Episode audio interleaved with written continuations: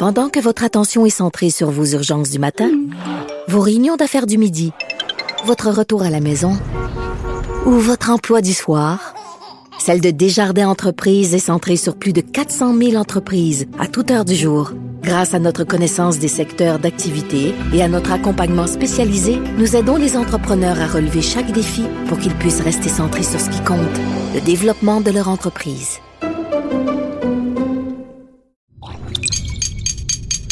Cube Radio.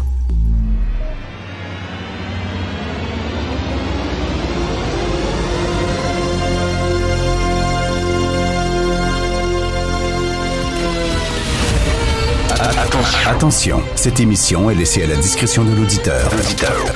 Les propos et les opinions tenues lors des deux prochaines heures peuvent choquer. Peuvent choquer. Oreilles sensibles s'abstenir. Richard Martineau. Martino. Un animateur pas comme les autres. Richard Martineau. Cube Radio. Bon mercredi tout le monde, merci d'écouter Cube Radio. Vous voulez vous déconfiner, mais pourquoi attendre lundi? Déconfinez-vous aujourd'hui, il fait super beau dehors, zéro degré. On peut se promener le manteau d'hiver ouvert, profitez-en, allez prendre une marche, ça fait du bien entre les deux oreilles. Là aujourd'hui, il y a des gens qui sont pas contents, disant ouais, ouais, moi, moi j'habite dans une zone rouge, puis là les salles de sport peuvent pas ouvrir, puis les gyms aussi veulent ouvrir, puis les restos veulent ouvrir, les centres de récréation familiaux veulent ouvrir, les piscines, les c'est parce qu'il y a encore la pandémie. Je comprends que tout le monde veut réouvrir, mais c'est pas fini. là. C'est pas, pas comme terminé derrière nous, tout le monde est vacciné. Yeah, party time, tout le monde tout nu, on, se lèche la face, puis tout ça. Non, non.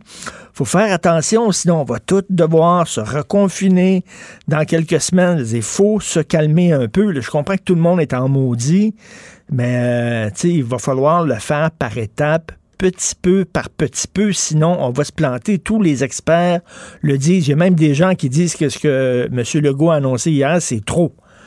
Donc, il faut y aller vraiment, vraiment de façon prudente et euh, il, se, il fie sur notre bonne foi, il se fie sur notre sens des responsabilités. eh ouais, notre sens des responsabilités. Ben ouais, c'est une excellente idée, ça. C'est quoi l'entêtement avec les tests rapides au Québec? C'était la grosse, la grosse, le, gros sujet de discussion hier dans la reprise des travaux parlementaires à l'Assemblée nationale. Comment ça se fait que le gouvernement du Québec s'entête à y aller mollo, de façon beaucoup trop prudente avec les tests de dépistage rapide, alors qu'en Ontario, on en utilise des millions. On en, a reçu 12 millions du gouvernement fédéral. On en a acheté 9 millions d'autres, donc 21 millions. Eux autres, ils testent en disant c'est super important. C'est le nerf de la gagne. Nous autres, on y va prudemment. C'est vraiment un entêtement, là. C'est les, les, les gens de l'opposition, je peux les comprendre, ils ne comprennent absolument pas où s'en va le gouvernement avec ça.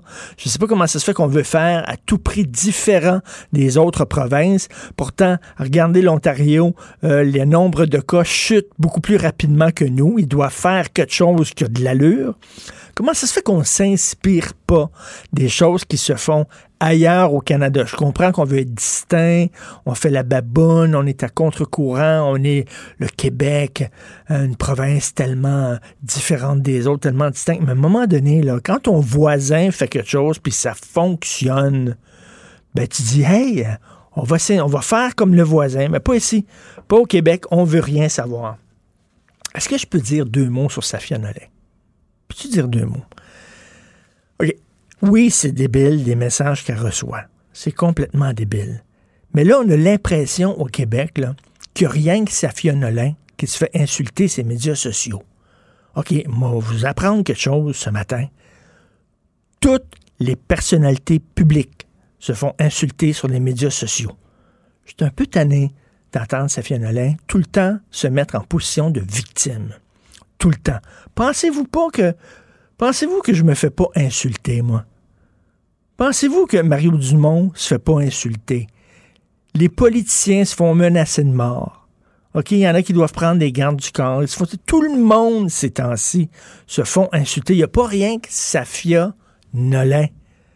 Là, elle dit, c'était rang, on me crie après. Puis tout ça, ben oui, ben oui, mais lis pas les médias sociaux retire-toi des médias sociaux d'abord, vis ta vie. Joseph Facal, il dit, moi, j'ai lâché ça, Facebook, Twitter, je suis bien. Puis il y a des gens qui me disent, tu sais pas, là, ce que les gens ont écrit sur toi sur Facebook. Joseph, il dit, ben, je sais pas, je m'en fous, je les lis pas. Mais si tu googles ton nom, puis tu vas sur Twitter, puis tu mets ton nom, puis là, tu lis les gens qui disent euh, Va chier, je t'ai ça. Puis là, tu brailles, ben va pas les lire, les Christie de messages, protège-toi. Tout le monde se fait écœurer ces temps-ci. Un petit peu tanné de, cette fille-là qui se présente toujours en victime. Cela dit, c'est épouvantable les gens qui écrivent des niaiseries sur son apparence physique, sur son orientation sexuelle, mais pas toute seule elle n'est pas toute seule. Page 7 du Devoir. Je vous conseille, je vous encourage à lire un texte de Patrick Moreau. Patrick Moreau, il est professeur de littérature à Montréal. Il est rédacteur en chef de la revue Argument, une super bonne revue euh, avec euh, des textes euh, intelligents, des textes de fond, des textes de réflexion. et donc, Patrick Moreau dit dans son texte qui s'intitule Où et quand tout cela s'arrêterait-il, il est dit, il, écrit Il est grand temps que les autorités universitaires prennent leurs responsabilités. Il est écœuré de voir les universités plier les genoux euh, courber les chines devant euh, des petits militants woke qui demandent que certains livres soient censurés, que certains profs perdent leur charge de cours parce qu'ils ont osé euh, prononcer un mot tabou en classe, parce qu'ils n'ont pas tenu compte de l'hypersensibilité de certains étudiants qui sont secoués, brusqués, choqués, indignés lorsque on aborde certains sujets, certains mots. Alors, elle dit entre autres, qu'est-ce que ces livres ont en commun? L'esprit des lois de Montesquieu, Candide de Voltaire, euh, un livre de Chateaubriand, Les Natchez, Le Père Goriot de Balzac. Et là, il nomme un paquet de livres de Salambo de Gustave Flaubert, Les Contes du jour et de la nuit de Guy de Maupassant, Voyage au bout de la nuit de Louis-Ferdinand Céline, Les Fous de bassin d'Annébert, L'hiver de force de Régent de Charme. Qu'est-ce que tous ces livres ont en commun? Eh bien, ils utilisent le mot qui commence par N. Alors là, il faudrait, selon certains euh, certains militants retirer ces livres-là des bibliothèques. Et là, on lui dit comment ça se fait que les autorités universitaires ne se tiennent pas debout en disant là, on est à l'université, là. Vous n'avez pas cinq ans, là. Vous êtes ici pour confronter des œuvres d'art qui ont été écrites à d'autres époques, pour essayer de les comprendre, pour débattre d'idées. Si vous n'avez pas la couenne à ses yeux, crissez votre camp. Vous n'avez pas de place à l'université. C'est pas là pour des chétifs, c'est pas là pour des feluettes, l'université. C'est là pour des gens qui sont capables de débattre. Et moi, je voudrais, tu sais, c'est grand le Québec. Il y a des territoires, des fois, tu peux rouler pendant des heures. Tout ce que tu vois, c'est du bois, puis de la flotte, puis de la flotte, puis du bois. On devrait créer comme un genre de, de territoire pour les hypersensibles. Puis là, on les enverrait là. On appellerait ça la sensibie tu vis en sensibie, OK? Tu vois là, là. Puis là, ce serait rien que des beaux petits livres. Les bibliothèques, ce serait rien que des Martines.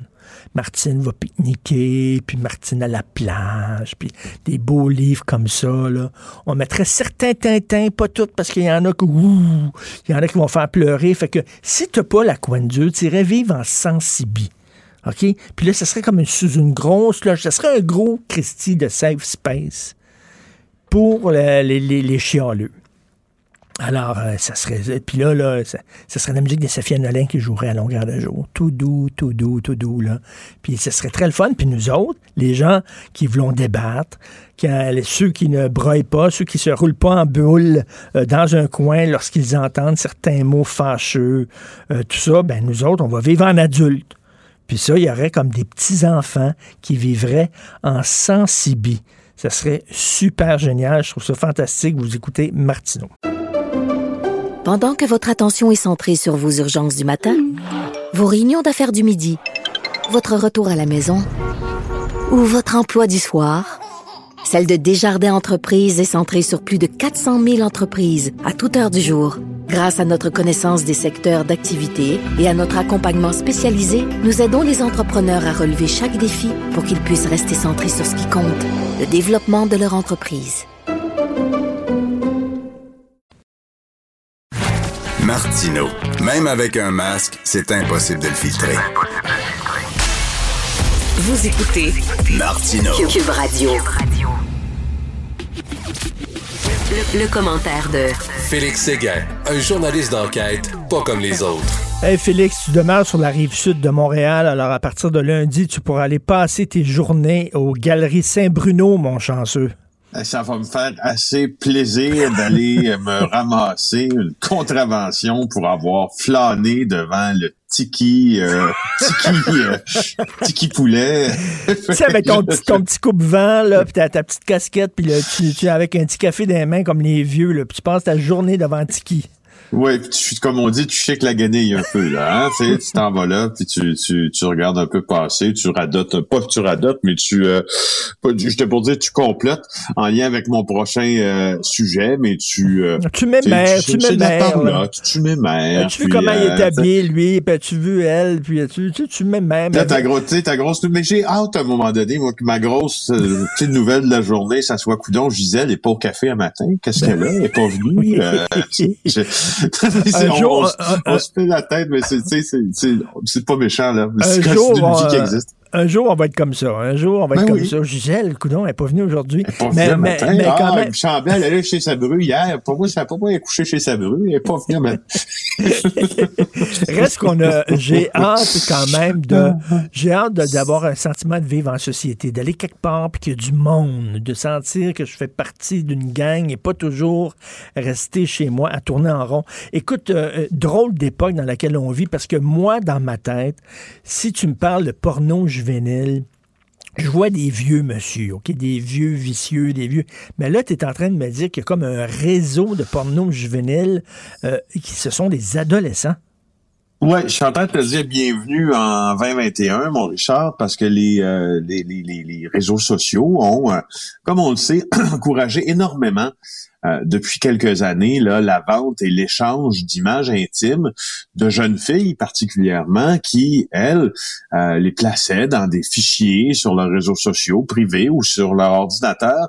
Moi, ça m'a renversé un peu cette nouvelle-là, bien que je sais que ça existe. Euh, la police de Gatineau a arrêté un, assez large groupe d'adolescents euh, qui euh, faisaient le commerce, la vente, l'échange d'images de porno juvénile. Ce que démontre l'enquête dans ça, c'est que il y a un suspect qui a piraté les comptes Snapchat de certaines de ses victimes. Et en piratant ça, ben, il a utilisé les photos osées qu'elle avait conservées, ces jeunes filles-là, dans un dossier qu'elle secret. D'ailleurs, qu'elle avait appelé My Eyes Only donc pour mes yeux seulement, un dossier privé euh, qui était protégé par un code. Pour une raison ou pour une autre, ce, pirate-là a réussi à y accéder. Alors les adolescentes ont vu leurs photos commencer à être échangées dans les écoles secondaires du territoire de Gatineau. Euh, je sais pas comment tu te sentirais si c'était de ta fille ben, premièrement, je dirais, premièrement, je dirais, tu mets pas ça. Tu gardes pas des photos intimes de toi. Là. Veux dire, euh, euh, on a recommencé les cours de sexualité dans les écoles où ça s'en vient, quelque chose comme ça, mais j'espère qu'on va apprendre aux jeunes, euh, tout particulièrement aux jeunes filles, l'intimité. Tes photos à toi, les photos de ta vie privée, tu sacs pas ça sur, euh, sur Internet ou tu gardes pas ça sur ton téléphone, entre Ben, ouais, effectivement, il y a une éducation, euh, il y a une éducation euh, en, sexualité à faire, mais aussi au caractère privé de sa sexualité quand on est adolescente, hein? Ben Puis parce que ça, tu vois, ces, ces, jeunes filles-là vont, y en, sais, ça mène à des, ça mène à des conséquences très, très graves pour certaines d'entre elles. Non, mais aux États-Unis, aux États-Unis, il y a quelques temps, il y a une fille, justement, qui s'était, écoute, qui s'était enlevé la vie, suite à ça, parce que tout le monde se passait ses photos à elle, tout le monde riait d'elle et tout ça. Elle a perdu sa réputation, et Dieu sait, quand t'es jeune, puis t'as 14, 15, 16 ans, tout ce que t'as dans la vie, c'est une réputation. C'est ça qui est ben, important. Et là, j'étais en train de la bâtir, en ben plus, puis là, ça, ça arrive. Alors, pour les, les, euh, accusés, là, dans ça, ben, ils, euh, ils ont tous été libérés sous conditions. C'est des jeunes. Ils ont comparu devant le tribunal de la jeunesse. Regarde ça, les accusations. C'est encore là, je réfère à ce que tu disais en début de chronique. On voit ça d'habitude, ces chefs-là, pour des gens plus âgés. Possession, distribution de pornographie juvénile, leur informatique. Euh, et euh, toutes les victimes ont été rencontrées selon la police de Gatineau dans ça. Puis on va regarder s'il y en a d'autres adolescentes qui ont vu leurs photos piratées. Puis si c'est le cas, il y a peut-être d'autres arrestations qui pourraient suivre. Déprimant. Écoute, facture salée pour un complotiste gourmand. Oui, euh, l'artiste charlant, Steve, l'artiste charlant qui fait partie un peu du top 10, si tu veux, là, des, euh, des complotistes les plus suivis ou les plus influents du Québec. Euh, il y a un souper qu'il a tenu chez lui, entre amis complotistes d'ailleurs, qui va coûter la galette, quoi. il y a plusieurs signalements qui ont été faits à la Sûreté du Québec parce que en plus de euh, tenir un souper à la maison, ben il a été partagé sur les réseaux sociaux. Alors euh, c'est lui-même, selon euh, le texte qui a été écrit par mon collègue Maxime Delan, qui l'a partagé. Alors il y a deux enfants aussi qui étaient là avec ce groupe d'adultes. Alors la SQ s'est rendue chez Steve Charland, lui il reste à Grenville sur la Rouge. On aurait, qu'est-ce qu'on fait dans ce temps-là? C'est des rapports d'infraction généraux là qu'on rédige. C'est, c'est, ces rapports-là, c'est pas une contravention sur le champ. Il hmm. faut que tu les envoies au juge. Euh, puis là, le juge va dire si ça va être soumis au directeur de poursuite criminelle et pénale, puis on va regarder s'il y a une contravention. Bref, il y a cinq personnes qui en ont reçu 1000 à 6000 dollars. Il y en a dans ça, grosse surprise, mon Richard, qui sont des récidivistes en matière euh, euh, de contestation et ben puis aussi, ben oui, des, des, des, règles sanitaires, tu vois. Alors, pour les récidivistes, ça va être un petit peu plus cher. Et puis, il y avait un autre complotiste qui était là, Mario Roy. Et bref, après ça, il y, a, un policier, ça vaut, ça vaut 100 pièces, je te jure. Il y a un des individus qui a été intercepté par la police qui a fait euh, ce que bien des gens font, ont commencé à filmer une vidéo, euh, puis euh, en parlant de, de, la Constitution canadienne, puis de protège, puis qui embarque pas dans leur folie, puis il dit ça aux policiers de la Sûreté du Québec qui se tient à la fenêtre de sa voiture, puis on est en dictature, dit-il. Bah, ça Et puis c'est ça. Alors euh, voilà pour voilà pour le souper chez Steve, l'artiste Charland d'ailleurs. Écoute, ces, gens-là, ces gens-là, je leur paierais un voyage dans des vraies dictatures, qui aillent justement en Birmanie où vient d'avoir un coup d'État, qui s'en aillent en Russie où les opposants au régime sont matraqués et emprisonnés et jetés dans des cachots. Euh, ça, ce sont des dictatures. ils disent n'importe quoi. Peut-être en Guinée aussi, il y a eu une manifestation au stade de Conakry en 2009, puis euh, le colonel Tixboro est accusé d'avoir tué 150 personnes qui euh, se trouvaient dans ce stade-là pour manifester calmement et violer plus de 200 femmes euh, avec ses soldats. Alors, hmm. tu sais, je, je, je, je ça, ce sont évidemment je ne souhaite pas, mais ça, on est en... je, je, lis, Félix, dans le journal aujourd'hui, il y a des gens qui veulent aller devant les tribunaux pour contester les nouvelles règles des voyageurs qui reviennent, qui sont obligés d'aller euh, à, l'hôtel et tout ça. Ils disent ça va à l'encontre de mes droits et libertés, mais qu'en est-il de nos droits à nous d'être protégés? Qu'en est-il des droits de la population d'être protégés contre... Écoute, là, on parle d'un variant qui vient de l'étranger, qui est plus contagieux, qui est plus mortel, et ces gens-là, ils veulent contester parce qu'on on les oblige à être en quarantaine. Ben, soit, soit qu'il se rende devant le tribunal, puis le tribunal prendra la, la, la meilleure décision dans les mhm. circonstances. Je te rappelle que euh, interrogé euh, à propos du couvre-feu, là, lorsque on planifiait de, de, de, le mettre à exécution, et ça a été fait d'ailleurs, un avocat spécialisé justement de la contestation euh, de ce de ce genre de décret gouvernemental et etc. ou de la règle de loi, Julius Gray euh, avait dit qu'il y avait très peu de motifs pour contester euh, un couvre-feu là, en vertu de ce, que tu évoques là. Alors, euh, ben, quoi, bonne chance. Essayons là. Les, les, lois sont faites pour être testées aussi. Puis euh, le tribunal, euh, s'il décide de se pencher là-dessus, ben, il s'y penchera. on aura le fin mot de l'histoire. Procès de Michel, Michel Van, l'ex-journaliste accusé d'agression sexuelle. donc, il nie tout en bloc. Ben oui, ça fait trois fois que des accusés euh, d'agression sexuelle et d'inconduite sexuelle nient tout en bloc lorsque vient le temps euh, de leur euh, interrogatoire et contre-interrogatoire. Il y a eu Éric Salvaille, il y a eu également Gilbert Rozon et il y a maintenant Michel Venn, l'ancien journaliste du Devoir et ancien boss de l'Institut du Nouveau Monde. Il a nié catégoriquement avoir posé la main sur la cuisse de sa victime qui était âgée de 17 ans lorsque euh, l'agression présumée serait survenue. Euh, il, bon, il admet avoir voulu lui faire la bise, mais il réfute des informations qu'il ait tenté euh, d'introduire la main dans son pantalon. Ça fait six jours qu'on est à procès mmh. dans la région de Québec là-dessus. Six jours. Alors il semble que son témoignage a été factuel, sans trop d'hésitation. Euh, on se rappelle de cet ancienne éditorialiste du Devoir, qui, au cours des dernières années, là, s'est fait accuser par une dame que dont on ne peut pas nommer, une jeune femme qui a maintenant 29 ans, de plusieurs inconduites sexuelles. Écoute, je, je, lisais ce matin en France un comédien que j'aime beaucoup, Richard Berry, un comédien français qui est accusé d'inceste par sa fille qui a maintenant 45 ans et il nie tout en bloc en disant c'est complètement faux, mais c'est absolument faux du début à la fin. Ma fille a des problèmes On est allé chez les psychiatres avec elle, puis tout ça. Je sais, tu tu regardes ces histoires-là, un dit une affaire, l'autre dit l'autre affaire. Après ça, le juge, faut qu'il tranche. C'est pas évident. Surtout, ça se passe toujours derrière des portes closes. Il n'y a pas de témoins. Tu sais, c'est des Mais en même temps, Richard, c'est ta raison, c'est mieux, mais c'est mieux. C'est ça le grand débat là-dedans. Puis c'est là où on en est rendu en 2020, où on n'en était pas avant c'est mieux que ces affaires-là, en tout cas pour peut-être pour nous, oui, mais pour nous qui qui qui, qui tu sais, moi j'ai j'ai 40 ans passés, puis quand j'ai commencé à faire ce métier-là, c'est rare que ces affaires-là se retrouvaient sur la place publique mm. euh, avant d'être devant le tribunal. On l'apprenait souvent quand c'était rendu, tu sais, sur le bureau de la police, mais maintenant on l'apprend euh, on l'apprend sur la place publique, puis ça se déplace devant le tribunal, le tribunal après. Moi, c'est toujours là où je suis encore là. Tu sais, je parle des vagues de mouvement MeToo, etc. Fait que ma, ma, mon esprit confronte deux notions, c'est-à-dire la liberté puis la libération de la parole de ces filles-là, mm. euh, que je trouve extraordinaire, puis que je, tu sais, il y a, y, a, y a aucune raison de s'y opposer, mais en même temps, il y a aussi beaucoup de raisons de croire que la société de droit a conçu des tribunaux pour elle, puis il y a d'autres raisons de croire que ces tribunaux, justement là, puis le la justice en général, s'il y a un, un mauvais traitement systémique ou systématique plutôt qu'offre euh, la justice à certaines victimes, c'est probablement aux victimes d'agressions sexuelles depuis quelques années, bien que la situation s'améliore. Alors, quel, quel complexe affaire, je trouve. Ben, c'est très complexe. Et en terminant, la saga de la police de Tremblant, qui est maintenant remplacée par la SQ.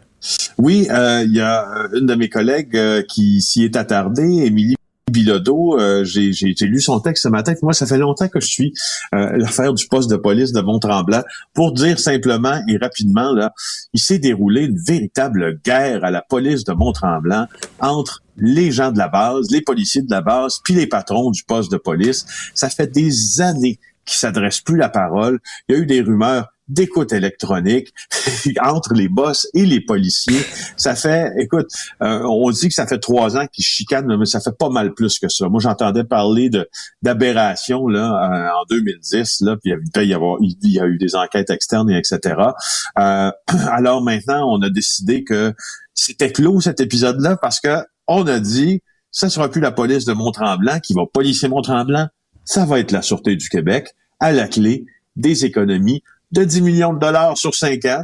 Euh, puis, euh, puis voilà, mais c'est une chicane très municipale, tu sais, dans laquelle s'entremêlent euh, des différents qui commencent sur une patinoire au hockey mineur, qui se transportent au poste de police, et ça devient complètement invivable avec des griefs, des allégations d'intimidation.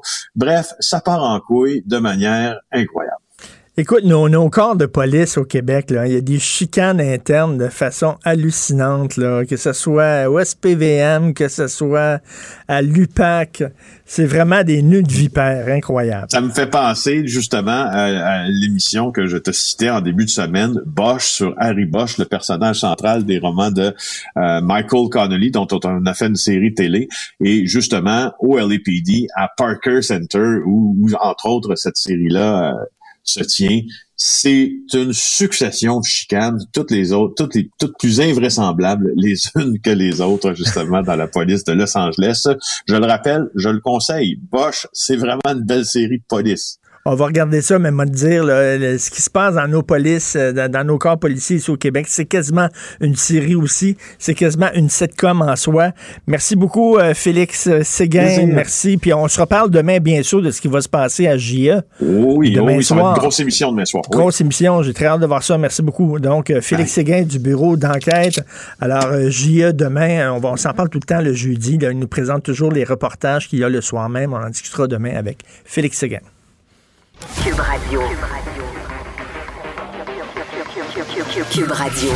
En direct à LCN. Salut Richard. Salut Jean-François. Eh, c'est déjà assez compliqué présentement dans le monde de l'éducation qu'en plus, on est en période de négo et là, la CSQ s'apprête à faire cinq jours de grève. Écoute, oui, donc les membres de la CSQ qui travaillent dans le milieu de l'éducation, parce qu'il y a des gens qui travaillent dans le milieu de la santé qui sont protégés, euh, syndiqués à la CSQ, mais là, on parle des gens qui travaillent dans le milieu de l'éducation qui se sont votés finalement un droit de grève. Cinq jours, euh, ils vont exercer leur droit de grève en temps opportun, disent-ils. J'espère que c'est seulement symbolique, Jean-François. J'espère que c'est seulement un symbole, un message qu'on envoie au gouvernement, parce que vraiment, des grèves à notre temps, dans cette période-ci, vraiment, c'est odieux, c'est obscène, c'est inacceptable. J'aimerais rappeler à ces gens-là, c'est pas facile d'être professeur tout le monde est d'accord. C'est une profession envers qui j'ai, énormément de respect envers les professeurs. Mais là, il y a des gens, écoute, là, qui, ont, qui ont fermé leur commerce. Il y a des gens qui ont des problèmes de santé mentale. Il y a des gens qui ne travaillent pas, qui se demandent comment demain ils vont payer leur loyer ou leur hypothèque. Il y a des gens dont les parents sont morts, qui n'ont même pas pu leur dire adieu, leur tenir la main. Il y a des drames humains chaque jour. Et d'entendre que ces gens-là veulent profiter d'une situation tragique, dramatique, pour forcer, euh, forcer le gouvernement à négocier, je trouve ça obscène. Et il y a une affaire que je veux dire, Jean-François, et je le redis, là, j'aime beaucoup les professeurs. Ils sont tout le temps en train de chialer tout le temps. As-tu déjà vu un prof à la radio ou à la télévision qui avait des bons mots à dire sur le gouvernement? Même dans le milieu de la santé, où on travaille comme des fous, là, on se plaint pas autant. Les gens mettent l'épaule à la roue, retroussent leurs manches. C'est difficile, mais on va travailler. Après, quand ça sera fini, on discutera. Mais là, les professeurs, chaque fois que tu vois un leader syndical de profs à la télévision, ils sont tout le temps en train de chialer toujours à un moment donné, comptez-vous chanceux. Vous avez une job qui est pas facile, certainement, mais vous avez un emploi, vous avez un fonds de pension, vous avez une sécurité d'emploi. Pensez à ça deux minutes. Ça vaut de l'or actuellement. Et je suis tanné de voir les syndicats de professeurs tout le temps, tout le temps, tout le temps critiquer le gouvernement. Mais en même temps, Richard, est-ce que ça démontre pas qu'ils se sentent pas euh, appuyés par le gouvernement, qu'ils se sentent un peu seuls au front?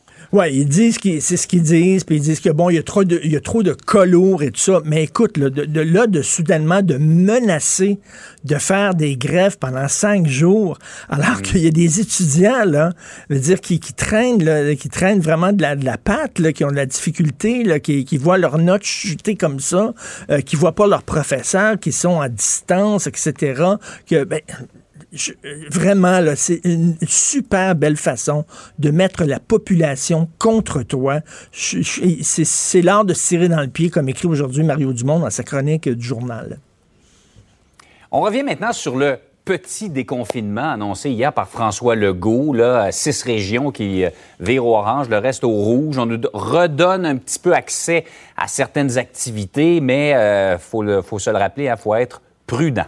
Euh, écoute, moi, j'ai téléphoné au clan Panton, je déménage à Malartic la semaine prochaine. Mes boîtes sont faites. non, mais.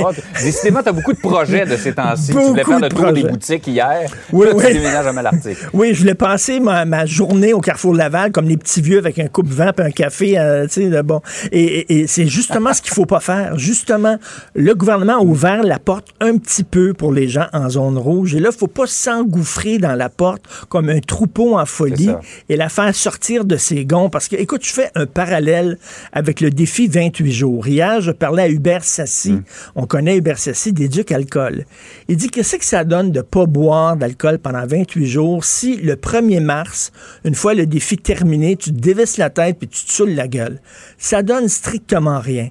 Et c'est la même chose si tu suis, mettons, une diète de façon rigoureuse, tu perds 50 livres et là, tu es tellement content que tu vas célébrer chez Krispy Kreme, puis après ça, chez McDo.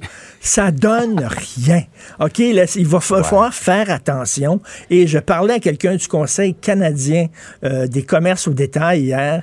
Il dit là, allez pas flagosser puis flâner dans un centre d'achat, là. Allez en commando, qui dit. Le commando, ça veut pas dire tourner dans tes jeans. C'est autre chose. Allez en commando, c'était... Ça, tu rentres dans le commerce, tu pognes ce que tu vas acheter, tu payes, puis tu sors. Tu restes pas là dans le commerce à flâner. On dit qu'il va y avoir des gardiens de sécurité qui vont vérifier les gens qui flânent. Mais tu sais, comment tu peux savoir si la personne est là depuis deux heures ou depuis trois heures ou depuis 15 mm. minutes? Tu pourras pas. Là, la balle est dans notre camp. Il faut agir de façon responsable parce que ça va être reconfiner, déconfiner, reconfiner, déconfiner.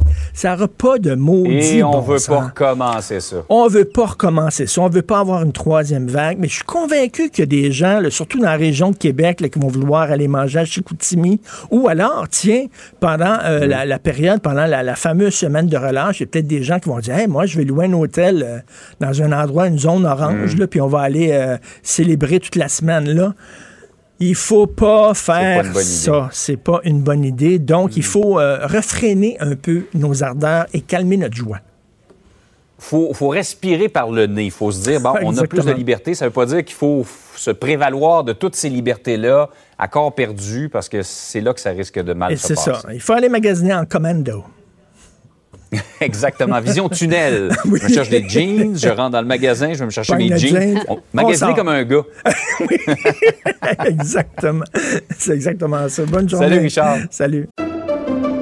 Pendant que votre attention est centrée sur vos urgences du matin, vos réunions d'affaires du midi, votre retour à la maison ou votre emploi du soir, celle de Desjardins Entreprises est centrée sur plus de 400 000 entreprises à toute heure du jour. Grâce à notre connaissance des secteurs d'activité et à notre accompagnement spécialisé, nous aidons les entrepreneurs à relever chaque défi pour qu'ils puissent rester centrés sur ce qui compte, le développement de leur entreprise. Martino, il n'y a pas le temps pour la controverse. Il a jamais coulé l'eau sous les ponts. C'est lui qui la verse. Vous écoutez Martino Cube, Radio. Alors, bien sûr, c'est difficile pour tout le monde ces temps-ci en période de pandémie, mais particulièrement difficile pour les gens qui ont vu euh, leurs proches, leur mère ou leur père mourir euh, à l'hôpital dans un isolement total, qui n'ont pas pu aller les voir, qui n'ont pas pu leur parler à l'oreille, qui n'ont pas pu leur tenir la main. C'est absolument tragique et ça arrive malheureusement tous les jours au Québec. Euh, c'est arrivé à M. Denis Robichaud. Denis Robichaud, il est professeur à l'Université TELUC et euh, il publie aujourd'hui dans la section Faites la différence du Journal de Montréal, Journal de Québec, une lettre ouverte très émouvante intitulée Aucun vaccin n'existe pour tuer l'isolement. Il est avec nous Bonjour, M. Robichaud. Bonjour, M. Martineau. Alors, donc, euh, votre mère est morte. Elle n'est pas morte de la COVID, hein? Ben, non, elle n'est pas morte de la COVID. Elle est morte. Euh, en fait, euh, je vois ça un peu comme une guerre, vous savez, puis c'est comme ça qu'on nous présente toute la, pandémie. Et comme dans toutes les guerres, le, coronavirus a des alliés. Et un de ses alliés particuliers, c'est l'isolement. Et le gouvernement mmh. semble semble pas se rendre compte de l'effet que peut avoir l'isolement sur les personnes qu'on cherche justement à protéger de la du coronavirus. Dans le cas de ma mère, pour faire une histoire courte, elle a, euh, elle a passé le premier trois mois en isolement. Les proches aidants, nous, on a été laissés à l'extérieur des, euh, des CHSLD. Elle est sortie de là défaite. On l'a ramassée à petite cuillère. Et euh, on a essayé de la remonter tant bien que mal, et est arrivée la COVID qui a essayé de la tuer à nouveau. Elle a survécu, mais malheureusement, l'isolement, c'est quelque chose qui se fait lentement mais sûrement. Elle en est morte et est morte en fait d'ennui dû à l'isolement qui lui a été imposé. Et elle avait quel âge? Elle avait 98 ans. C'est un, c'est un record. Avant la pandémie, elle était très en forme. Euh, on la sortait et tout ça. Et il faut voir aussi l'isolement, comme je dis, euh, ça je le dis pas dans l'article, mais pour moi, c'est un acte violent. Lorsque vous passez, puis n'importe qui, puis on le vit tous, on l'a tous vécu, euh, tous ceux qui, ont été isolés lorsqu'on a mis le Québec sur pause, passez, imaginez-vous quelqu'un qui a des visites régulières, qui a une vie sociale, qui est heureux, puis du jour au lendemain, on vous met ça à zéro, à rien. Tu t'en vas dans ta chambre, tu bouges plus. C'est un, choc violent. Puis pour nous, qui sommes en forme, on l'a vécu. Regardez les jeunes aujourd'hui, on dit tous qu'ils sont en détresse. Mais pour une personne âgée, c'est encore pire. Ce que vous dites, ce que, vous décriez, c'est les conditions dans lesquelles elle est morte. Parce que là, il y a beaucoup de gens qui nous écoutent en disant 98 ans, elle a quand même eu une longue vie, puis bon, euh, on, finit tous, on finit tous par mourir. Là. Reste que c'est pas parce que tu as 98 ans que tu dois mourir dans la plus extrême solitude, c'est ce que vous dites. Exact, exact. Euh, En fait, l'isolement, ça l'a, l'a pas, ça l'a pas empêché de mourir, ça a juste écourté sa vie. Et on parle de 98 ans, mais à 65 ans, euh, puis ça, les études le disent, c'est des études scientifiques, tu commences à dépérir un peu, puis il te reste le corps de ta vie. Et euh, il y a des gens de 80 ans, 70 ans, ils sont tout aussi affectés par l'isolement, là. C'est pas une question d'âge. Et ça te place dans une situation euh, où tu deviens vulnérable. Et c'est drôle à dire, mais euh, je reprends encore l'image euh, l'image de la guerre. On se sert de l'isolement comme arme pour pour, euh, pour neutraliser le coronavirus. Mais dans le cas des personnes âgées, l'arme que tu veux utiliser, elle les tue. Mais là, qu'est-ce que vous demandez en même temps? Vous le savez, là, on les isole pour les protéger. Là. Fait que là, si on laisse rentrer les gens dans la chambre, on dit qu'on met leur santé, la santé de tous les autres personnes de l'hôpital ou des CHSLD en danger, c'est un équilibre qui est difficile à atteindre. Ben, en fait, c'est de dire, écoutez, on a deux armées actuellement qui devraient attaquer la pandémie. On a l'armée des, euh, de- des professionnels de la santé et on a l'armée des proches aidants qui, elle, doit s'occuper du front sur l'isolement. Mais actuellement, ces deux armées-là, euh, rappelez-vous, euh, dans toutes les guerres, les armées se mettent ensemble pour travailler. Actuellement, les proches aidants sont mis de côté. Et c'est pas vrai qu'on n'est pas capable de rentrer. Moi, ça fait depuis le début de la pandémie que je vais voir ma mère. Je suis rentré dans les zones chaudes quand elle avait la, colo- le coronavirus, quand elle avait la COVID, et j'ai pas attrapé le, le virus, là. Alors, c'est pas vrai de dire qu'on est dangereux. On est capable de rentrer dans les CHSLD, de redonner une vie sociale à nos parents sans être un danger. Et ça, le gouvernement n'a pas l'air à vouloir ou ignore ces choses-là. C'est-à-dire, euh, vous pourriez rentrer, genre, quasiment avec un habit d'as- d'astronaute, une grosse, une grosse combinaison, des gants, quoi, euh, des, une visière. Ben, quand il n'y a pas de COVID, là, ce qu'ils nous faisait mettre, là, on a, on a juste le masque et la visière. On est, on est équipés comme les employés qui vont travailler là, là. Moi, quand je rentrais dans les CHSLD, euh, voir ma mère, j'étais équipé la même chose que les employés, puis je n'ai pas plus appris. Puis on n'est même pas dans les statistiques, on sait même pas, on peut même pas savoir combien de proches aidants ont attrapé la COVID en allant dans les CHSLD puis en allant visiter leurs parents. On ne sait pas s'il y en a qui sont morts. On ne fait pas partie des statistiques. On n'existe pas pour le gouvernement. Et c'est ça, vous, vous dites, ben, il devrait avoir des statistiques, on devrait comptabiliser ça. Et si on voit qu'effectivement, il n'y a, pas de, de proches aidants qui ont attrapé la COVID, mais qu'on permette à ces gens-là euh, d'aller les voir, les- les- leurs parents mourants, pour que ces gens-là puissent mourir dans un minimum de dignité. Ah, tout à fait. Écoutez, on n'est pas, je suis pas dangereux plus qu'un employé, moi là, là. Puis, puis je me sens là, puis je prends l'image souvent encore de la guerre. Je me sens un peu comme le général Dallaire, vous savez, quand il était au Rwanda. Nous, on est une armée. On est prêt à rentrer dans les CHSLD pour aider les employés, les personnels de la santé à donner un côté social à leurs patients. Puis écoutez les personnels de la santé qui se plaignent justement de l'isolement. Ils voient, eux autres, l'effet que ça a. Mais l'autre jour, je parlais à, un infirmier, il me disait, écoutez, M. Robichaud, moi, je n'ai pas été formé pour faire du social, moi, je suis formé pour soigner du monde. Ben oui. Mais je suis pas capable de le faire. Alors, on a les deux mains attachées, on est en dehors, on voudrait intervenir, puis le général, euh, je comprends le général Dallaire, lui, il voyait le monde mourir, puis il n'était pas capable d'intervenir. Nous autres, on voit nos parents mourir, puis on nous laisse dehors. Et comme vous dites, là, moi j'ai lu aussi un témoignage à un moment donné de quelqu'un, il reçoit un téléphone d'une infirmière en disant ben votre mère est en train de mourir, avez-vous un message à lui donner, un dernier message? Puis là le gars au bout du fil, ben dites-lui que je l'aime beaucoup. Et là c'est l'infirmière qui est allée voir la madame puis lui dit à l'oreille votre fils vous aime beaucoup. Ça n'a pas de bon sens là. Ah, écoutez, c'était ridicule consommer, cela, là.